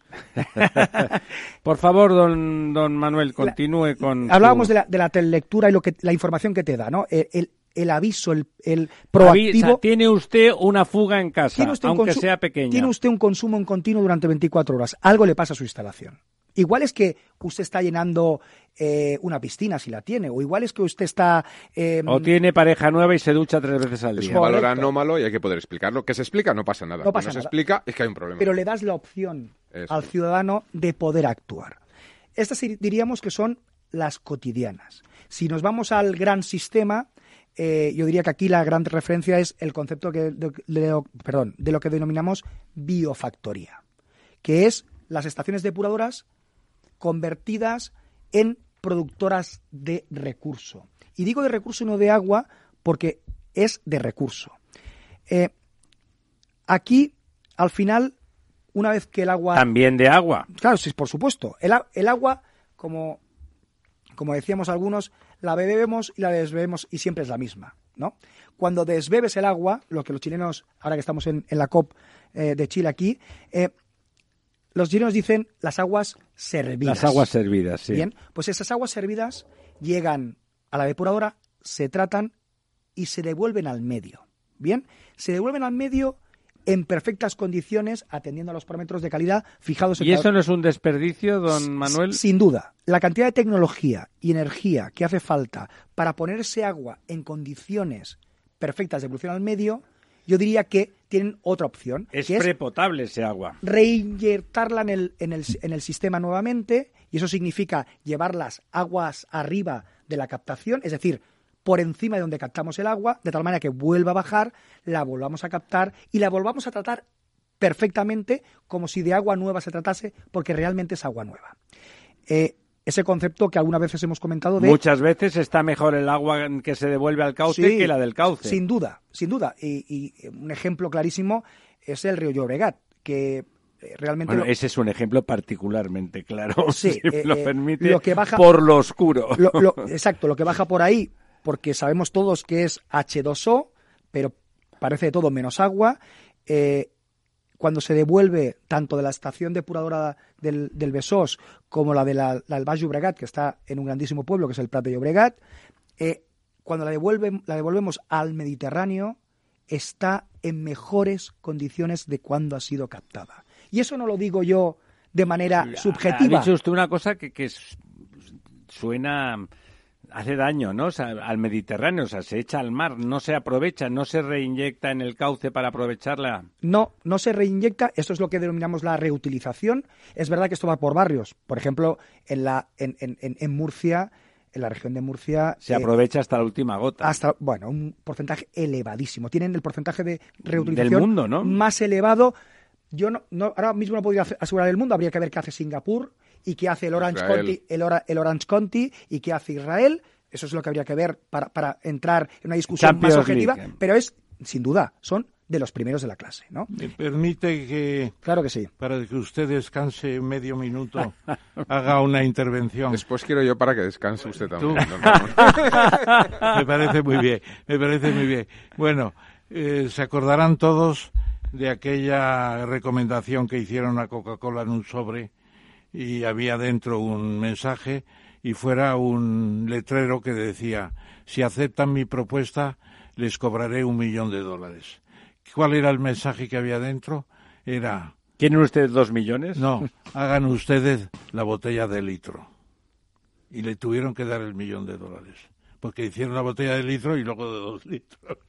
O sea, eh, en la línea de investigación de aguas de Barcelona y Suez, eh, ¿por qué no hacen ustedes una investigación a fondo de un prototipo de invernadero con aprovechamiento del agua, con fertilización, etcétera, etcétera? Sería que se convierte en una industria agroalimentaria, quiere usted decir. No, para la industria del agrocultivo, el cultivo agrario en España cada vez será más en invernaderos. El ejemplo de Ejido se está corriendo al campo de Cartagena, a las zonas de Alicante y de Valencia, y en Cataluña y también más.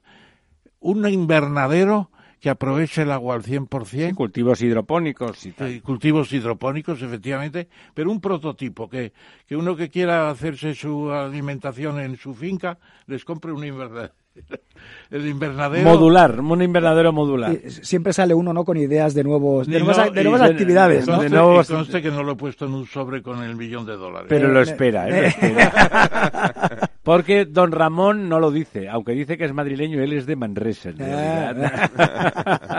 don Lorenzo. Bueno, a mí me gustaría incidir en, en un tema que ha comentado y que yo he tomado nota porque me parece muy importante cuando ha dicho, y es verdad, ¿no? Que el nombre, el nombre lo hace todo, casi todo, ¿no? Es decir, ese Ministerio de Transición Ecológica, efectivamente, em, de alguna forma muestra una especie de voluntad política eh, audaz. Y es verdad que la ministra, hay que decir que de eso sabe, es una profesional de justamente del análisis eh, de, climático y tiene pasión por ello. Probablemente hay otros ámbitos de ese ministerio que a lo mejor están más desatendidos, pero en ese sentido seguramente es la ministra ideal para liderar el tema del cambio climático. Y usted sabe perfectamente que la ministra ha estado trabajando varios años para el gobierno francés en un sistema de temas eh, ecológicos de sistemas ecológicos. O sea, viene con una... No, no, no, tiene un background una, una expertise, que podríamos decir, extraordinaria, ¿no? Pero no solo basta la, la, voluntad política. Es decir, aquí una cosa que nos invitamos, Manuel, ha dicho algo muy importante. Y es que,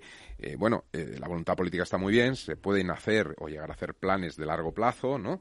Pero luego hay que, hay que llevarlos a cabo, ¿no? Y llevarlos a cabo implica plazos largos, plazos medios y plazos cortos. Monitorización, y aquí, inversión. y aquí eh, es donde nace esa importancia, que lo ha dejado entrever, de la colaboración público-privada. Es decir, usted, esto usted no lo puede hacer si no hay eh, captaciones de valor, si no hay oportunidades, si no hay colaboración, si no entre, entre todos colaboramos en este crecimiento, en este cambio, en esta transición. Y el ejemplo más evidente es cuando voy a decirlo entre comillas, ¿no? Pero de repente le cae la sorpresa al gobierno de España de que los chilenos dicen Madrid, ¿no? Como lo de la bolita, queremos allí. ha tocado! Eso es, lo primero que hace la ministra en una rueda de prensa es pedir ayuda a las empresas. porque no puede directamente. Bueno, pero está muy bien, es una no, fantástico, ¿no? fantástico. Por eso quiero decir que que, que, lo hagan siempre. Efectivamente, esto es una obligación. A mí hay muchas cosas y, por eso quiero incidir un poco en esto de la colaboración público-privada, Manuel. Eh, que, ha comentado que es muy importante. A ver, la transición al cambio climático no es una cuestión política ni de políticos, es una cuestión ciudadana, de todos y de todas las instituciones y estamentos de la sociedad. Es, una es un cambio de civilización. Es un tema tan sumamente importante, tan vital, que implica a todos. Implica de los niños en esa cultura de saber que los recursos son escasos y que se tienen que gestionar, no solamente el agua, que se conviertan en otros ciudadanos. Estamos hablando de la contaminación, del reciclaje, de la economía circular, del reciclaje de la basura. Mis hijas me tienen como locas porque tienen como ocho cacharros ahí porque en el colegio les han dicho que tienen y luego cuando ya se va los tira usted todo junto, ¿verdad? plástico, a no sé qué, bueno, tienen ahí montado un, un, circo, un circo en, la cocina impresionante, ¿no? Pero esto es muy importante y en ese juego de los ciudadanos, de todos, de los niños, etcétera, aparecen los que tienen la tecnología, el conocimiento, el know-how, que son las empresas y que son las que tienen que tirar del carro junto, efectivamente, con la voluntad política, porque el, el, el Estado tiene que estar o los políticos tienen que estar para apoyar y para de alguna forma gestionar junto con los que saben, que son las empresas y también los ciudadanos, los, usuarios, a, través de sus asociaciones, grupos, etcétera, para gestionar este cambio, esta transición tan importante. ¿Se sabe, sabe cuánto asciende ya la cifra de lo que han ido eh, otorgando las empresas al, a la COP25? Porque eh, ya han contribuido a las eléctricas, no sé cómo va la cuenta. ¿Se sabe algo? Yo no tengo la... Lo que, lo que sí sabemos es que... los 50 millones que tiene que poner España seguramente están contribuyendo las empresas. Un poco servata a distancia y no tiene nada que ver con Notre Dame de París.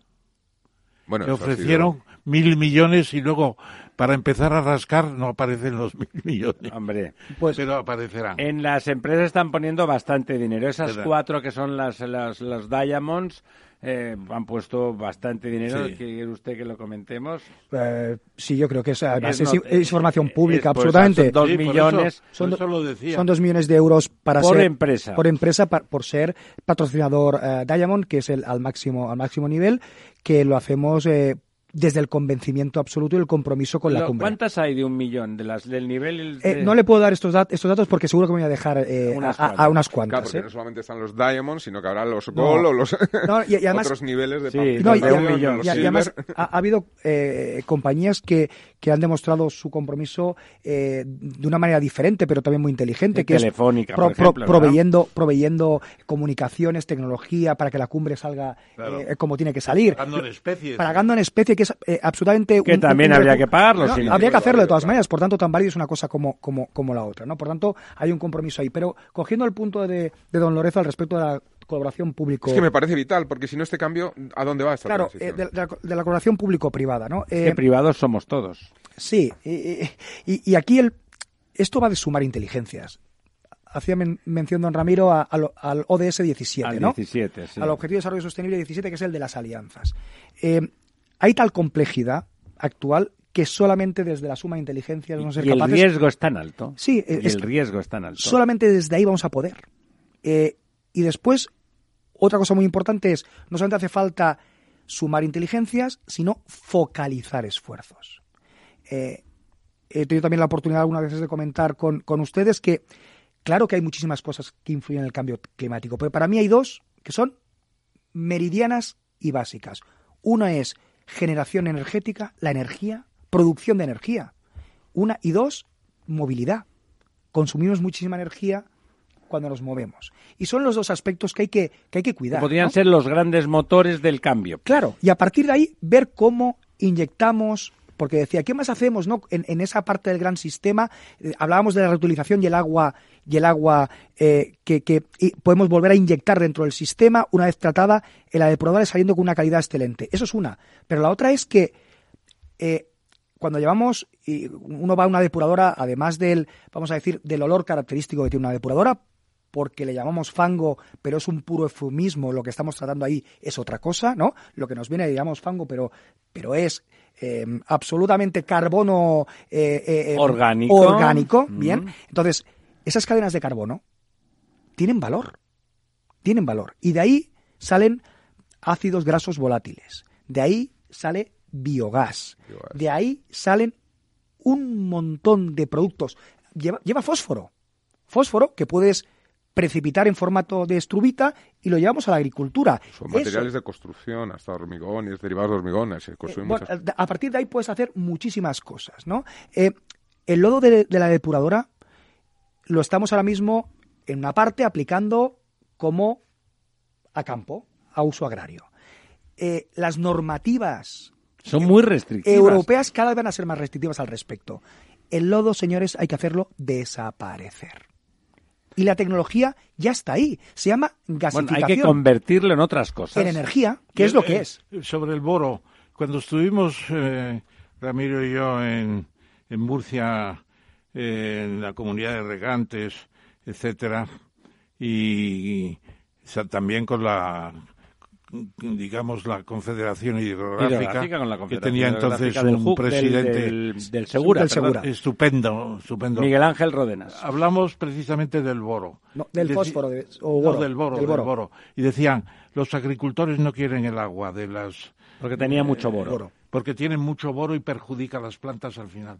¿Cómo está esa investigación de separar el boro? Eh, eh, ¿Lo sabéis? Sí, bueno, esto es se llama eh, tratamiento terciario. Eso está más que inventado. Cuando el, cuando el tratamiento es suficientemente fino, ya desaparece. Va, por, por simplificarlo mucho, en una, en, una, en una depuradora llega el agua sucia y tiene tres momentos. Bueno, de hecho cuatro. El primero que es el gran devastado, que es cuando sacamos Quitar los sólidos. los sólidos, la- los grandes, la- el arrastre, eh, vamos a decir que no es orgánico. Son cañas, Cosas que están ahí. eh, son metales, sí. son mm, desechos de construcción. Eso es el primer filtro.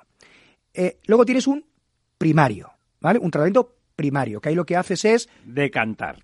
reposar el agua. Vamos a, a intentar simplificarlo al máximo y, y no entrar en muchas. Para que caigan las partículas sólidas Correcto. pequeñitas que se Correcto. caigan. El segundo, el secundario, es. Ahí hay una fauna microbiológica, bichitos que se comen la materia orgánica y eh, la sintetizan, provocando un fango.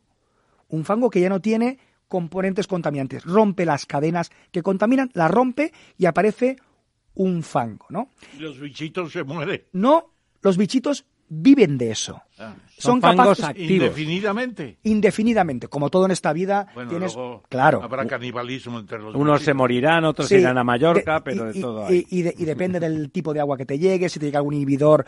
Ha- habría mucha complejidad, pero no, no vamos a entrar en ese, en ese campo. Eh, una vez que ese fan, eh, tenemos el, el- ese agua del secundario, de ese tratamiento secundario, se nos cae el fango. Ese ya es transparente prácticamente. Sí, sí, agua. es- ese agua ya está para devolver al medio. Ya está para devolver al medio. Ahí se ha hecho un proceso de desnitrificación, por un lado, y de descontaminación de, de lo que sería la carga orgánica. Eso está solucionado. Bien, ese fango lleva muchísimo eh, carbono que te puedes llevar a lo que llamamos un digestor, que lo que hace es producir biogás. Ahí hay unos bichitos que siguen haciendo también su labor. Otra, que es la de producir metano y CO2, eh, y, y los vehiculamos para que sea, al final, o gas o lo llevamos a un motor de combustión. Compost. No, No, el compost compost es el resultado, es, es el fango resultante final, final, final de todo. Eh, eh, y si no, lo llevamos a un motor para producir energía. Y después, eso ya cumple, normalmente cumple con todas las normativas habidas por haber. Si y genera valor, claro. muchísimo valor. A partir de ahí, hay una tercera fase. ¿Quiero un agua a la carta? ¿Quiero un agua a la carta? Pues sí, la podemos hacer. Se trata de colocar lo que denominamos el tratamiento terciario. Es potabilizarla casi. Eh, y esto va a depender. ¿Qué hay que filtrar? ¿Boro? Se filtra boro. ¿Que hay que tratar otro elemento? Se puede tratar. en Ahora bien, de cómo es ese agua. correcto. Ahora bien, eso tiene un coste. Vale dinero, claro. Eso tiene un coste. Sí, lo que depende si el agua lo va a valer después. ¿no? Correcto. Por tanto, ¿no les gusta el agua porque tiene boro? El boro no tiene que ser un problema. Lo podemos eliminar. No va- eh, hay tecnología para todo esto.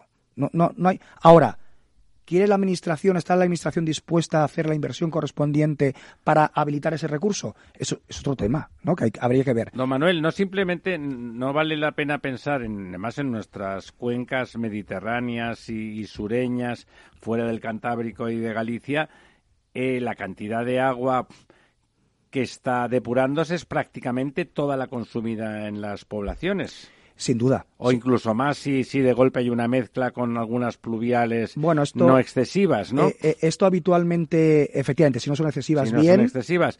¿No sería un- una fuente de recurso No, lo extraordinariamente? es, lo es, lo es, lo es, y lo es. O sea, no hay duda, lo es. Y en Murcia lo tiene clarísimo, eh, y, y otras regiones y comunidades autónomas en, en- en España también lo tienen, ¿no? Pero eh, hay muchísimo recorrido, de verdad, hay muchísimo recorrido.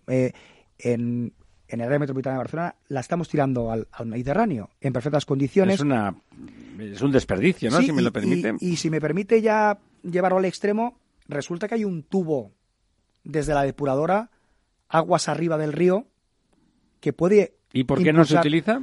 Bueno, pues porque no tenemos los permisos en su momento. por ¿Quién tiene que dar el permiso para una cosa tan obvia? El área metropolitana, junto con la Agencia Catalana del Agua, ¿no? Es en, deben Y, de. y esos dos organismos no están de acuerdo con que se reutilice el agua y se reinyecte en el Llobregat. Hemos, hemos realizado pruebas piloto, todas han salido perfectísimamente bien, el resultado es óptimo, pero resulta que, que no lo ponemos en continuo. Eh, yo solamente les invito a que se conecten en este maravilloso mundo que es, que es Internet y vayan a ver lo que hacen en el Orange County en Estados Unidos. Y es el área metropolitana, no es la Confederación Hidrográfica. Bueno, eh, aquí he es dicho, que, en este es caso, es- es- es- la- Generalitat, la Agencia Catalana Del del Agua, Agua- es la confederación de las cuencas interiores de Cataluña. correcto. Por tanto, es... es, eh, a- El Orange County, que es California. sí, sí.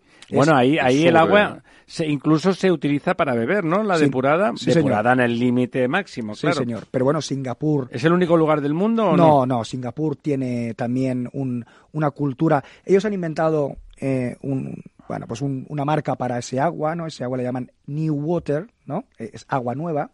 Eh, y es verdad que en un elevadísimo porcentaje lo están utilizando para consumo industrial, Claro, evitándolo apartar de ahí. pero que me, Ellos- pero me da igual. Ellos claro, compran, porque ese agua de industrial la tengo para mí. compran agua a Malasia, Es, claro. es Y a, y a Malasia y a Indonesia. Indonesia. Claro, ellos se han hecho, vamos a decir, eh, independientes de una parte del recurso, pero lo más importante es que ponen a disposición, ¿no? Pues eh, esa fuente para que eh, el sistema esté menos estresado, Es una Claro, cuestión claro. de seguridad también. Eh, sin duda, y, y- y vamos a llegar ahí. Es una estación espacial, ¿no? Una estación espacial en toda regla, a, ni- a escala planetaria, pero, pero una, una estación ¿Qué es finalmente el planeta, sino nuestra gran, gran nave, no? nave. Nuestra gran nave, Eh, sin un duda. economista norteamericano llamado Boulding le puso al planeta, como usted dice, el nombre de navío espacial Tierra. Bueno, y es que es el, lo que el es, ¿no? NET, y se utiliza mucho en, en estudios ecológicos, económicos. En etcétera. todas esas estaciones espaciales fantásticas que vemos en las películas de ciencia ficción, como ustedes se imaginan, todo el agua es reciclada. Sí, sí. El problema de la nave- del navío espacial Tierra es que el- la carga de los pasajeros sigue creciendo. Y ya Sí, no van, a, no van a mucho, caber sí. en el navío espacial. Bueno, Bueno, incluso que- en el navío en, en el navío tierra también de manera natural se recicla, ¿no? Porque el agua va ríos abajo, cae en el mar, el mar se evapora y hay un proceso de Bueno, reciclado, bueno, ¿no? claro, no, claro. no, no. Del avión no se echa nada afuera. No, no, hablamos No, no, no, dentro, no, del, dentro del el planeta. avión, el Era la planeta. Renfe antes. No, ahora no he dicho no. eso. Pero- Digo, los ríos, quiero decirlo, el consumo va de los ríos al mar, el mar evapora. Que es una depuración lluvias, y una que El proceso potabilización. natural El es un proceso circular. Claro, pero eh, yo me quedaría un poquito más cerca. El curso de los ríos es muy largo. Eh, y ahí aporte ¿no? de, de agua utilizada, servida, una vez tratada, otra vez al cauce del río. Y ya está. ¿Qué aguas abajo va a captar Coge alguien? otra. Claro, es Y que, ya está. es que creemos que esto es, eh, no, Eh, Es más que fácil un de lo que invento. parece, Es sí. mucho más. Lo estamos haciendo. Lo estamos haciendo. Otra cosa es que lo tengamos más o menos fijado en el marco mental nuestro, pero lo estamos haciendo porque el Duero, el Tajo, el Ebro, Bueno, unos las depuradoras de aguas arriba hacen eso Bueno, directamente. pues ya no tiene razón César Manrique. Digo Jorge Manrique. Ya no tiene razón. Por aquello de que los, los- ríos... eh, Nuestras vidas son los ríos que van a la, a la mar, mar, que es el el mor- morir. Bueno, es que nuestras vidas, como a usted le gusta también prever, eh, bueno, en un futuro a lo mejor no van al morir, ¿no? Sino que van en un, en un reciclaje y en un y una reutilización Claro, eh, progresiva. Claro, dicho todo esto, ¿no? Y, y- y siendo eh, conscientes ¿eh? de que tiene que haber siempre un equilibrio entre eh, el, el- el caudal, el dar y el tomar. el- efectivamente, el, el caudal que dejas a servicio de la naturaleza para que haga su función también, eh, el hecho de tener, como tiene eh, eh, es- eh, España, un alto grado de agua, de aguas tratadas, eh, depuradas, aún nos ponen multas ¿eh? desde la comunidad europea. Es- 150.000 euros diarios. eh, es- esto hay, hay que seguir recordándolo. Hemos hecho deberes, pero nos quedan muchos deberes por hacer y eso hay que habilitar también los mecanismos y el marco para que dejemos de estar en esa situación. Dicho esto, la labor realizada ha recuperado espacios que estaban perdidos. Y- y- Directamente, y, sí, los vivimos en primera persona. Y, disculpen que vuelva, a, voy a confesarlo, a mi pueblo, al Prat, pero una playa que era un vertedero se ha convertido en una playa referencia en el litoral catalán, con bandera azul. Eh, esto es así, ¿no? Eh, y esto es la depuradora funcionando. No es ningún milagro, es una depuradora funcionando. Eso no es una excepción en el, litor- en el litoral o en el arco mediterráneo, sino que es es la norma. la norma. Dicho esto, nos quedan muchas aguas servidas, mucha agua a depurar todavía para ponernos al nivel que nos exige, yo diría, que la sociedad actualmente. Bueno, ves, eh, estamos llegando al final de esta parte del programa y realmente me parece que hemos tenido ocasión de hacer una reflexión optimista. Insisto, a mí me parece que el hecho de ver, se constata que el compromiso de las empresas se traduce en planes, en planes de financiación de esos planes, en, en- personal de primer nivel eh, a la que se le encarga que eso se lleve a cabo y simplemente eso me indica que la cosa va, va a funcionar, que realmente estamos a punto. Es verdad que nuestros hijos, eh, nuestros hijos ya son mucho más conscientes. Desde el primer momento dan la tabarra con el reciclaje, empiezan a ser conscientes, como decía don Manuel, esa cosa tan poco intuitiva que es cerrar el grifo mientras te estás lavando los dientes o, bueno, iba a decir afeitando, pero en el oeste, en las películas del oeste ustedes ven que se hace en una jofaina que con el agua que hay no se está ahí con el grifo abierto sacando la espumilla de, de la navaja o de la maquinilla de afeitar. O sea, volvemos a un cierto sentido común. Hemos vivido una especie de fiebre del consumo y de pensar que todo era infinito. No lo es, es evidente que no lo es y por lo tanto, pues bueno, eh, este, esta conferencia de las partes, que es lo que significa COP en realidad, eh, a nivel español creo que han- ha consolidado un sentimiento que anidaba razonablemente ya en la ciudadanía. eh, que tenemos una ministra que le honra al nombre que le ha puesto a su ministerio, de Ministerio de la para la Transición Ecológica. Eh, probablemente es la menos retórica de todos los ministros y ministras que tiene el gobierno.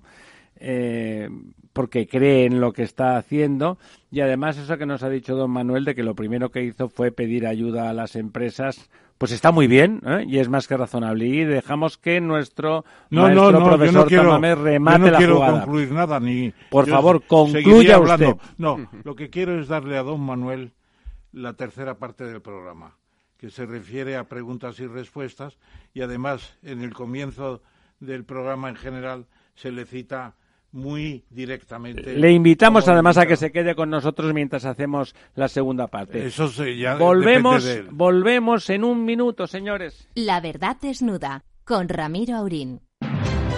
El 12 de diciembre celebramos la segunda edición de los premios Capital Radio para reconocer lo mejor de nuestra economía. Sigue la gala en redes sociales con el hashtag Premios Capital Radio y conoce a los protagonistas, las empresas y las entidades que con sus negocios aportan valor a la sociedad. Premios Capital Radio el 12 de diciembre desde la sede de KPMG.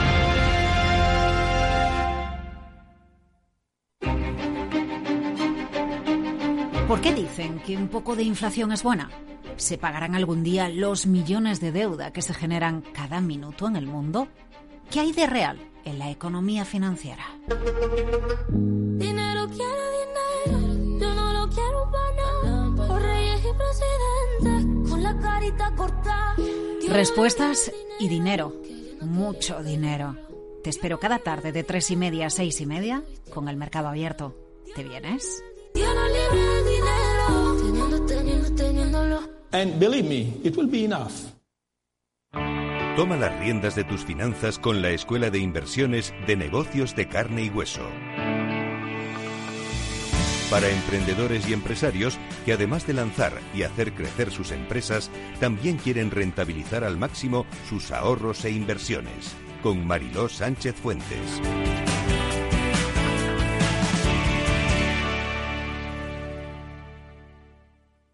Esto te estás perdiendo si no escuchas a Luis Vicente Muñoz en Capital, La Bolsa y la Vida. El riesgo italiano es de otra galaxia y sería un error eh, analítico serio confundir lo que está ocurriendo en Italia con la situación abierta en, en nuestro país.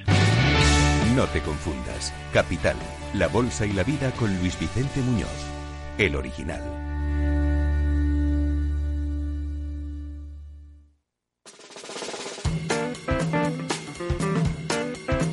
La verdad desnuda. Ramiro Aurín. Capital Radio. Bueno, pues aquí estamos de vuelta para hacer nuestro quid pro quo final con el profesor Tamames y servidor de ustedes. Bueno, de hecho el primer punto es un poco pues el resumen de todo lo que hemos estado hablando, pero puesto un poquitín en, en números, ¿no? O sea, ese, ese carácter del- de, liderazgo de Europa alrededor de, de la idea de intentar superar y contener eh, el calentamiento global.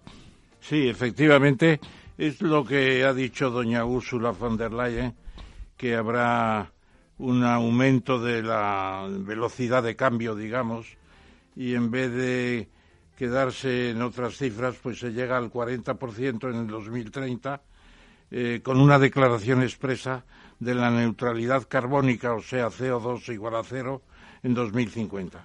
Eh, es un proyecto eh, A 30 años vista, ¿no? aprobado ya prácticamente en Nueva York en la reunión del 23 de octubre y es la base de lo que el último día, el día 12 de la de la COP25 se va a formular como el Green Deal, el acuerdo verde, que además creo que va a tener una carga filosófica importante para aludiendo de hecho a las grandes potencias que todavía no se aclaran, ¿no? Sobre todo Rusia, que todavía no tiene programa, aunque haya ingresado. No, perdón, no tienen ni programa ni ganas. Y así como en Estados gana, Unidos hay gente, aunque si el presidente esté en contra, hay mucha gente que está a favor y que, y que realmente pugna para que eso salga adelante. Yo no veo en Rusia, usted tiene más relación con la cosa rusa, yo no veo en Rusia un movimiento social que tire para que se consiga que cambie la tendencia. Una ¿no? noche vamos a traer a don Yuri, que es el embajador de Rusia, que es muy simpático, habla muy bien el español, porque le verá usted que efectivamente en Pobre este hombre tendrá familia, la cosa es que no podrá no, decir. no pasa nada, es muy movible, eh, tiene gran movilidad. Eh, realmente Putin todavía está en otra esfera. Eh, se ha firmado antes de ayer el gran gasoducto de Siberia Central a China, que va a ser una cosa impresionante. Es señal de que van a seguir con los hidrocarburos Claro, a tope, a tope. Bueno, si es gasoducto aún no es lo peor. ¿O es, no, un, es un oleoducto No, no, o un no es un gasoducto? Oleoductos ya tienen. Ya tienen, ¿no? Ese gasoducto, bueno, el gas se va a tolerar durante una temporada. Bueno, es menos contaminante. Sí, Y todavía habrá, como he dicho antes, en los gigavatios del año 2030, todavía hay una parte de las centrales de ciclo combinado, que es el gas. Bueno, pues eh, parece ser que se va a llegar también a un acuerdo con Polonia, Chequia y Hungría, lo comentamos antes, para que con una serie de subsidios puedan a ponerse al día porque son países muy carboneros. Y finalmente, digamos que a España se le asigna ya una cifra, porque nosotros tuvimos derecho de aumentar un 15% nuestro consumo, eh, digamos, de CO2, o de producción de CO2, perdón, porque éramos país menos industrializado. Y entonces, en vez, de, en vez del 40, tenemos que hacer una reducción del 26, que el gobierno español voluntariamente ha elevado al 38, prácticamente como todos los demás.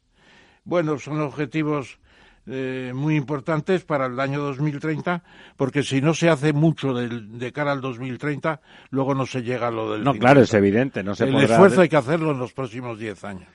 Los primeros escalones siempre, siempre son los que cuestan más. Lo decíamos antes también. Bueno, en esa línea, en esa línea hablaba don Manuel antes de que uno de los elementos fundamentales, uno era la producción de energía, el otro era el tema de la movilidad. Hay que electrificar nuestro parque móvil y, y eso pasa, lo hemos comentado aquí en el programa en alguna otra ocasión, por la fabricación de baterías, de las que España está fuera del circuito. Sí, pero va a entrar. Va a entrar. Bueno, por lo menos ah, queremos que entre, ¿no? Y, y creo que es una muestra de imaginación, que no tenemos tantas. Porque el ICEX, el Instituto de Comercio Exterior, en el Ministerio de Comercio, pues eh, donde yo he trabajado muchos años. Ya le iba a decir, es que usted y su pasión comercial. por el ICEX es porque usted es del técnico Estado, comercial del sí, Estado. Efectivamente. Tengo una hija también trabajando en el ICEX. Se puede decir que el 13 de noviembre hubo una reunión de ciudades y comunidades candidatas a tener fábricas de eh, baterías eh, para... Bueno, habría una cola impresionante, me Eh, imagino. Pues no sé la cifra, pero es muy importante. Se va a hacer una selección, por lo visto, y en enero se lleva la lista a China. Y en China están preparando ya la recepción de esa lista para ver qué chinos quieren venir a España. O sea que vamos a tener unas cuantas fábricas chinas. Llenas de chinos haciendo las baterías, o sea que nosotros lo único que vamos a poner... se calcula que en Europa harán falta 40 fábricas, por lo menos, con una inversión de 140. ¿Y van a ser fábricas chinas? En gran parte chinas, habrá que negociarlas. Eh, Francia y, y Alemania se han puesto de acuerdo para hacer una fábrica común. Nosotros tenemos Con menos. patente eh, propia. seguramente con patentes propias, porque van han investigado más que nosotros. Que, que seguramente no hemos Pero investigado no me nada, parece ¿no? mal el proceso y la, batería, la fábrica de baterías va a estar en Berlín, que se considera zona deprimida de Alemania Oriental, la antigua Alemania Oriental, que todavía está perdiendo Pero están deprimidos porque tienen un carácter horroroso. Sí, no es por otro tema. Son los, los prusianos, son los Son los prusianos, sí. Bueno, eh, claro, nosotros somos el segundo fabricante después de Alemania de vehículos, ¿no? Efectivamente, y luego además, eh, como se va a ver después, eh, tenemos unos fabricantes de partes y componentes impresionantes, empezando por Gap y siguiendo por Antolin, etcétera, etcétera, que, que se están asociando. Claro, si tenemos Sí. fábricas de vehículos, los, Claro, los, los de componentes, las Eh, industrias auxiliares, pues florecen alrededor. Lo de- veremos después, se están asociando con, con los japoneses, con los chinos y con los indios, que son los tres grandes productores, China e India por su población Claro, y claro. Japón por su exportación. no tiene mérito. Siendo mil y pico millones, pues claro, mercado natural y masa crítica tienes, ¿no? Efectivamente. De hecho, es, es crítica porque hay un exceso de masa prácticamente ya.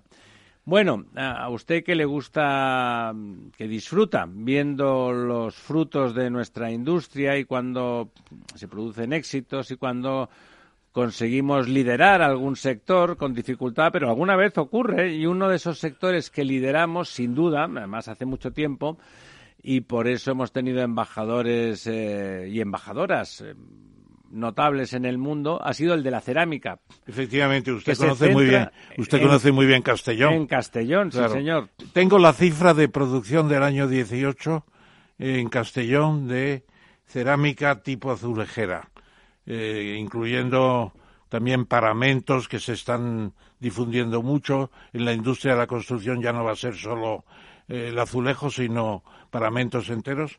¿Sabe usted la cifra de producción? Pues dígame usted. No la he puesto ahí porque la he averiguado después. 530 millones eh, de metros cuadrados, es decir... eh, En dinero, en dinero. en, En, din- en- en euritos. son 530 millones son eh, perdón 530 kilómetros cuadrados es decir como el tamaño de Madrid o de Andorra en azulejos Que se pusieran Eso todos- cada año. Cada año. O sea, eh, que eh, está alicatado. Es, es, es absolutamente fantástico.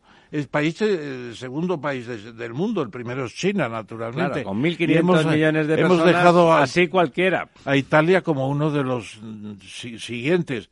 Nadie pensaba que fuéramos a conseguir superar a los italianos.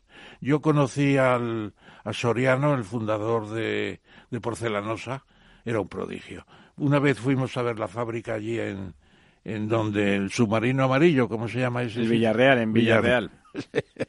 me acuerdo del submarino amarillo.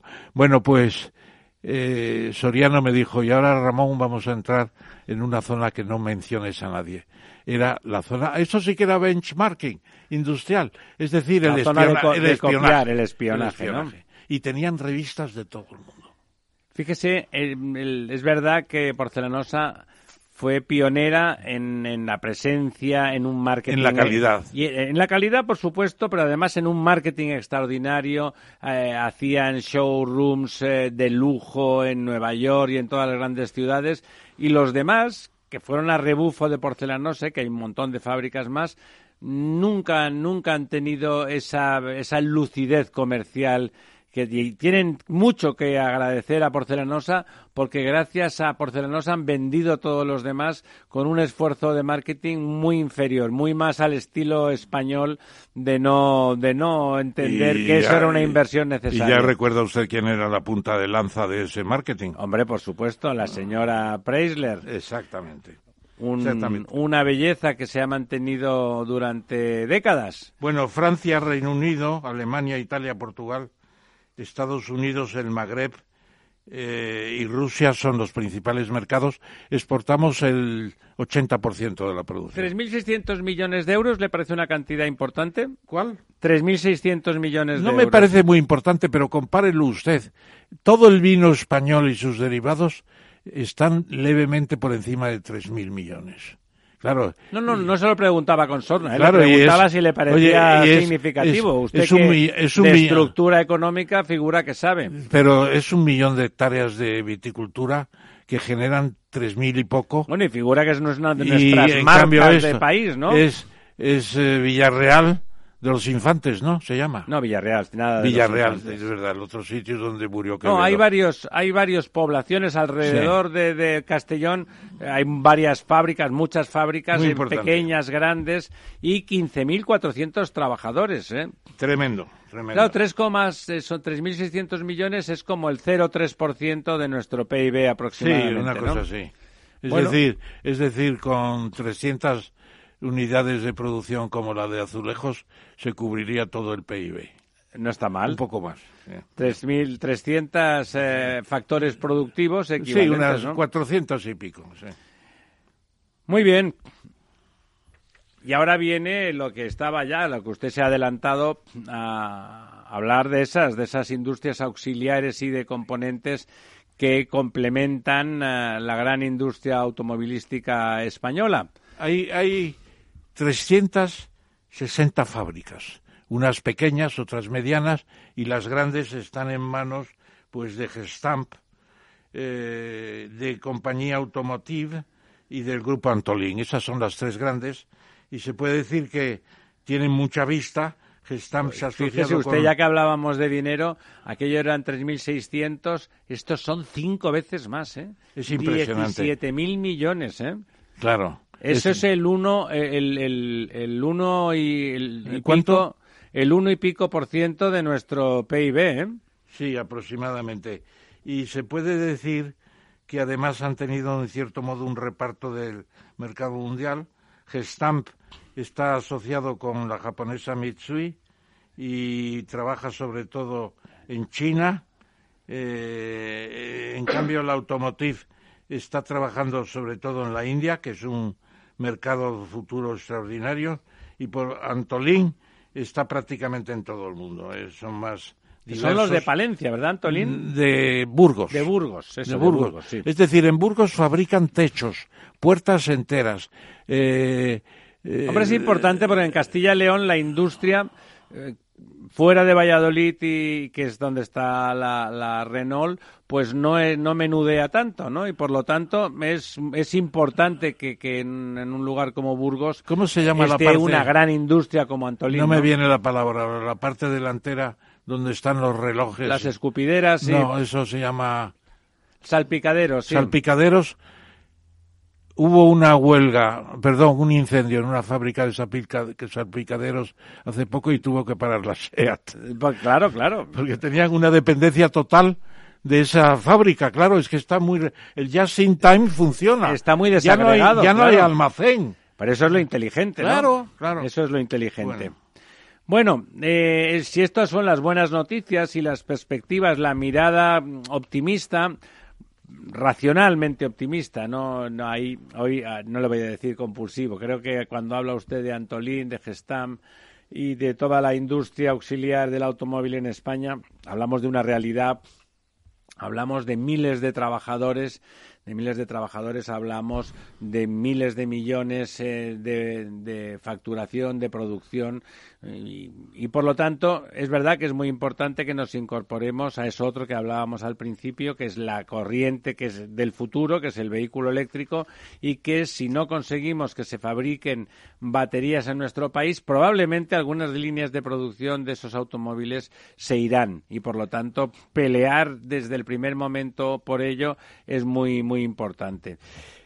Pero también eh, está el lado oscuro de la fuerza. El, el, mercado laboral, la creación de empleo, se deteriora de Se forma deteriora. seria desde 2013. Y ya no vamos a insistir más en la idea de que el aumento del salario mínimo es una causa principal de esto. Porque no es principal, Yo creo que es más la desaceleración en su conjunto. Hay La un estudio, han hecho un estudio interesante y se ve que alguna cosa ha hecho de daño, pero muy localizado en, el, en, el, en la economía española ha quedado en sitios muy localizados. En el mercado de empleadas de hogar, que es verdad que simplemente han pasado al mercado negro muchas empleadas. que lo dijo después de nosotros al día siguiente en el telediario de la noche de TVE el señor Granados, que es el que dirige la seguridad social, y dijo la mayoría de esa disminución van al, régimen negro. irregular. Claro, claro. Qué, qué- qué eufemismo, ¿eh? Llamarle régimen irregular. Informal, se llama régimen Sí, sí, informal. sí, no, no, me,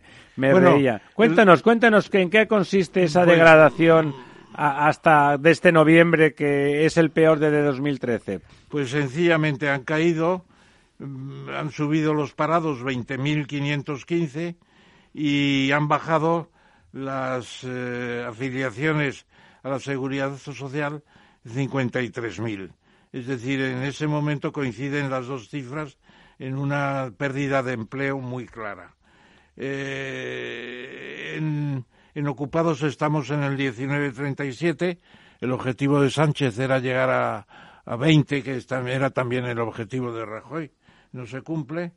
Y luego eh, era bajar de 3 millones de parados y seguimos en 3 millones 190 mil.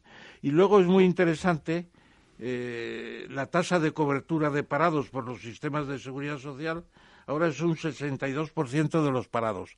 Los demás están ya fuera de los plazos que eh, acepta- Son muchos, ¿eh?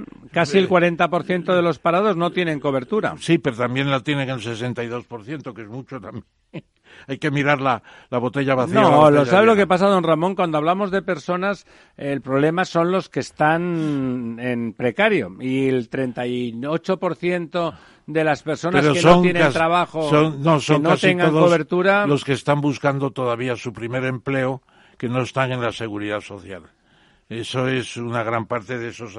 Y luego nos estamos gastando este año 17.300 millones en cubrir el paro, que es una cifra No, es mucho dinero, muy desde importante que, que tendría que ser para promover Me empleo. gustaría saber, a lo mejor usted que sabe mucho de esos números me lo puede decir, ¿cuánto tarda un, un jovencito que quiere entrar en el mercado laboral en encontrar su primer empleo de media? Depende. Si es un sabio doctor, Claro. entra inmediatamente en las auditoras, Ah, diría, entre- las auditoras, las, eh, as- las eh, consultoras, ahí hay un mercado impresionante y se ve gente muy joven ganando O salarios sea, buenos. académicos, gente con formación académica buena, Sí. se colocan enseguida y los, de- y los demás Antes de un año, eh, en general. Y los otros pueden estar, estar esperando dos y tres años, hacer un máster o irse al extranjero. O, eh, o claro, deprimirse.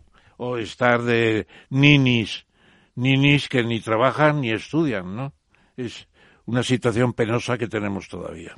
Bueno, y lo de todavía vuelve a ser optimismo antropológico. Sí, hombre, porque... de don Ramón. No, lo que es muy importante es que en las últimas reuniones de la Unión Europea, en la Comisión de, en la comi- Comisión de Economía, se, se empieza a pensar, y lo ha dicho eh, De Guindos, que ha estado por aquí estos días, eh, se empieza a pensar que la desaceleración va a atenuarse y que puede haber el año que viene algo parecido a un comienzo de recuperación. Puede ser suavecito. Sí. Un aterrizaje. La idea de la desaceleración Sin trompazo. para llegar a la recesión eh, está en estos momentos muy subyúdice.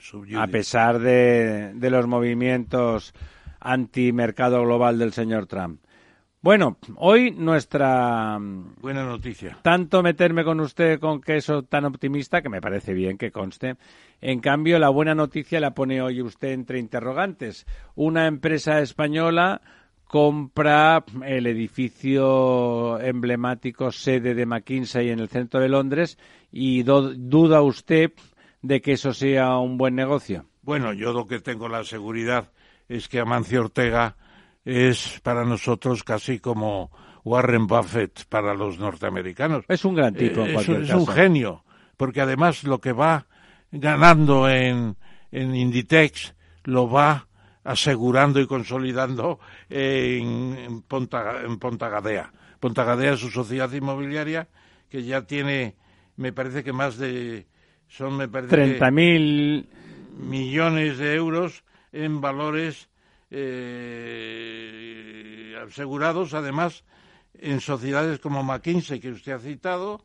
Está también el caso de Adelphi, sede de The Economist, el, el- el semanario más importante de la Eh, economía. no, no les quita las sedes, se la alquila a continuación. Sí, compra a quien sea el vendedor, que no es normalmente ya el, el titular del inquilinato, y también está Facebook, está Amazon entre sus clientes, está dando casas, por así decirlo, A millonarios. a, la- a las superexponenciales de, de GAFA del concierto mundial.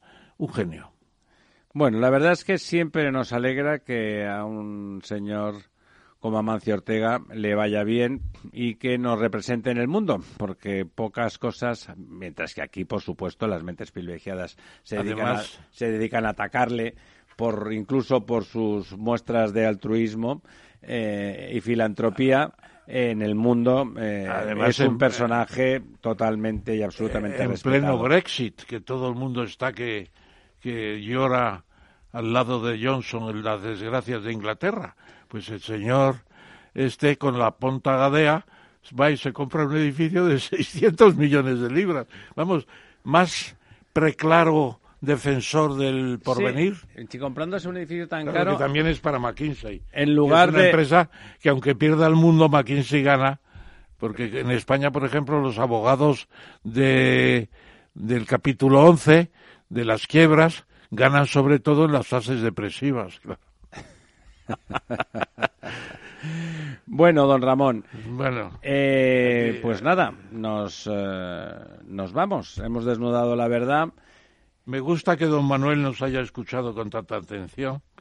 eh, después Sí, se ha quedado con nosotros don Manuel y don Lorenzo, que normalmente nos abandona y nos traiciona en cuanto va a empezar esta sesión. En esta ocasión se ha quedado también acompañando a don Manuel.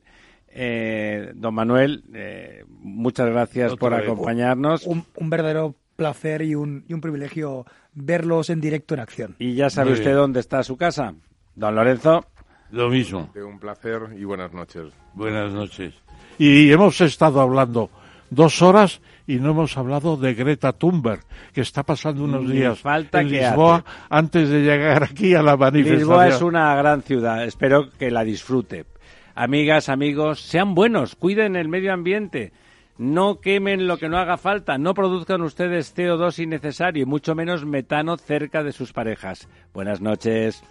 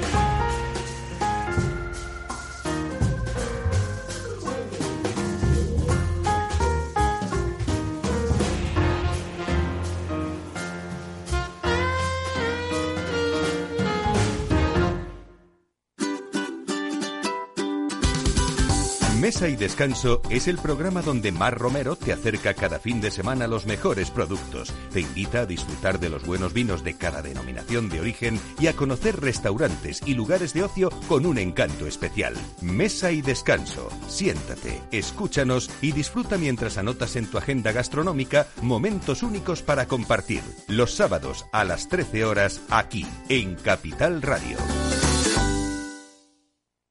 Cuando crees que no puedes más con el mercado. Cuando tu ánimo y tu bolsillo estén por el suelo. Cuando una operación fallida te hunde porque no ejecutaste el stop loss. Never give up. No te rindas, Mario Draghi no lo hizo. Pon la radio, pon Capital Radio. Capital Radio. Siente la economía.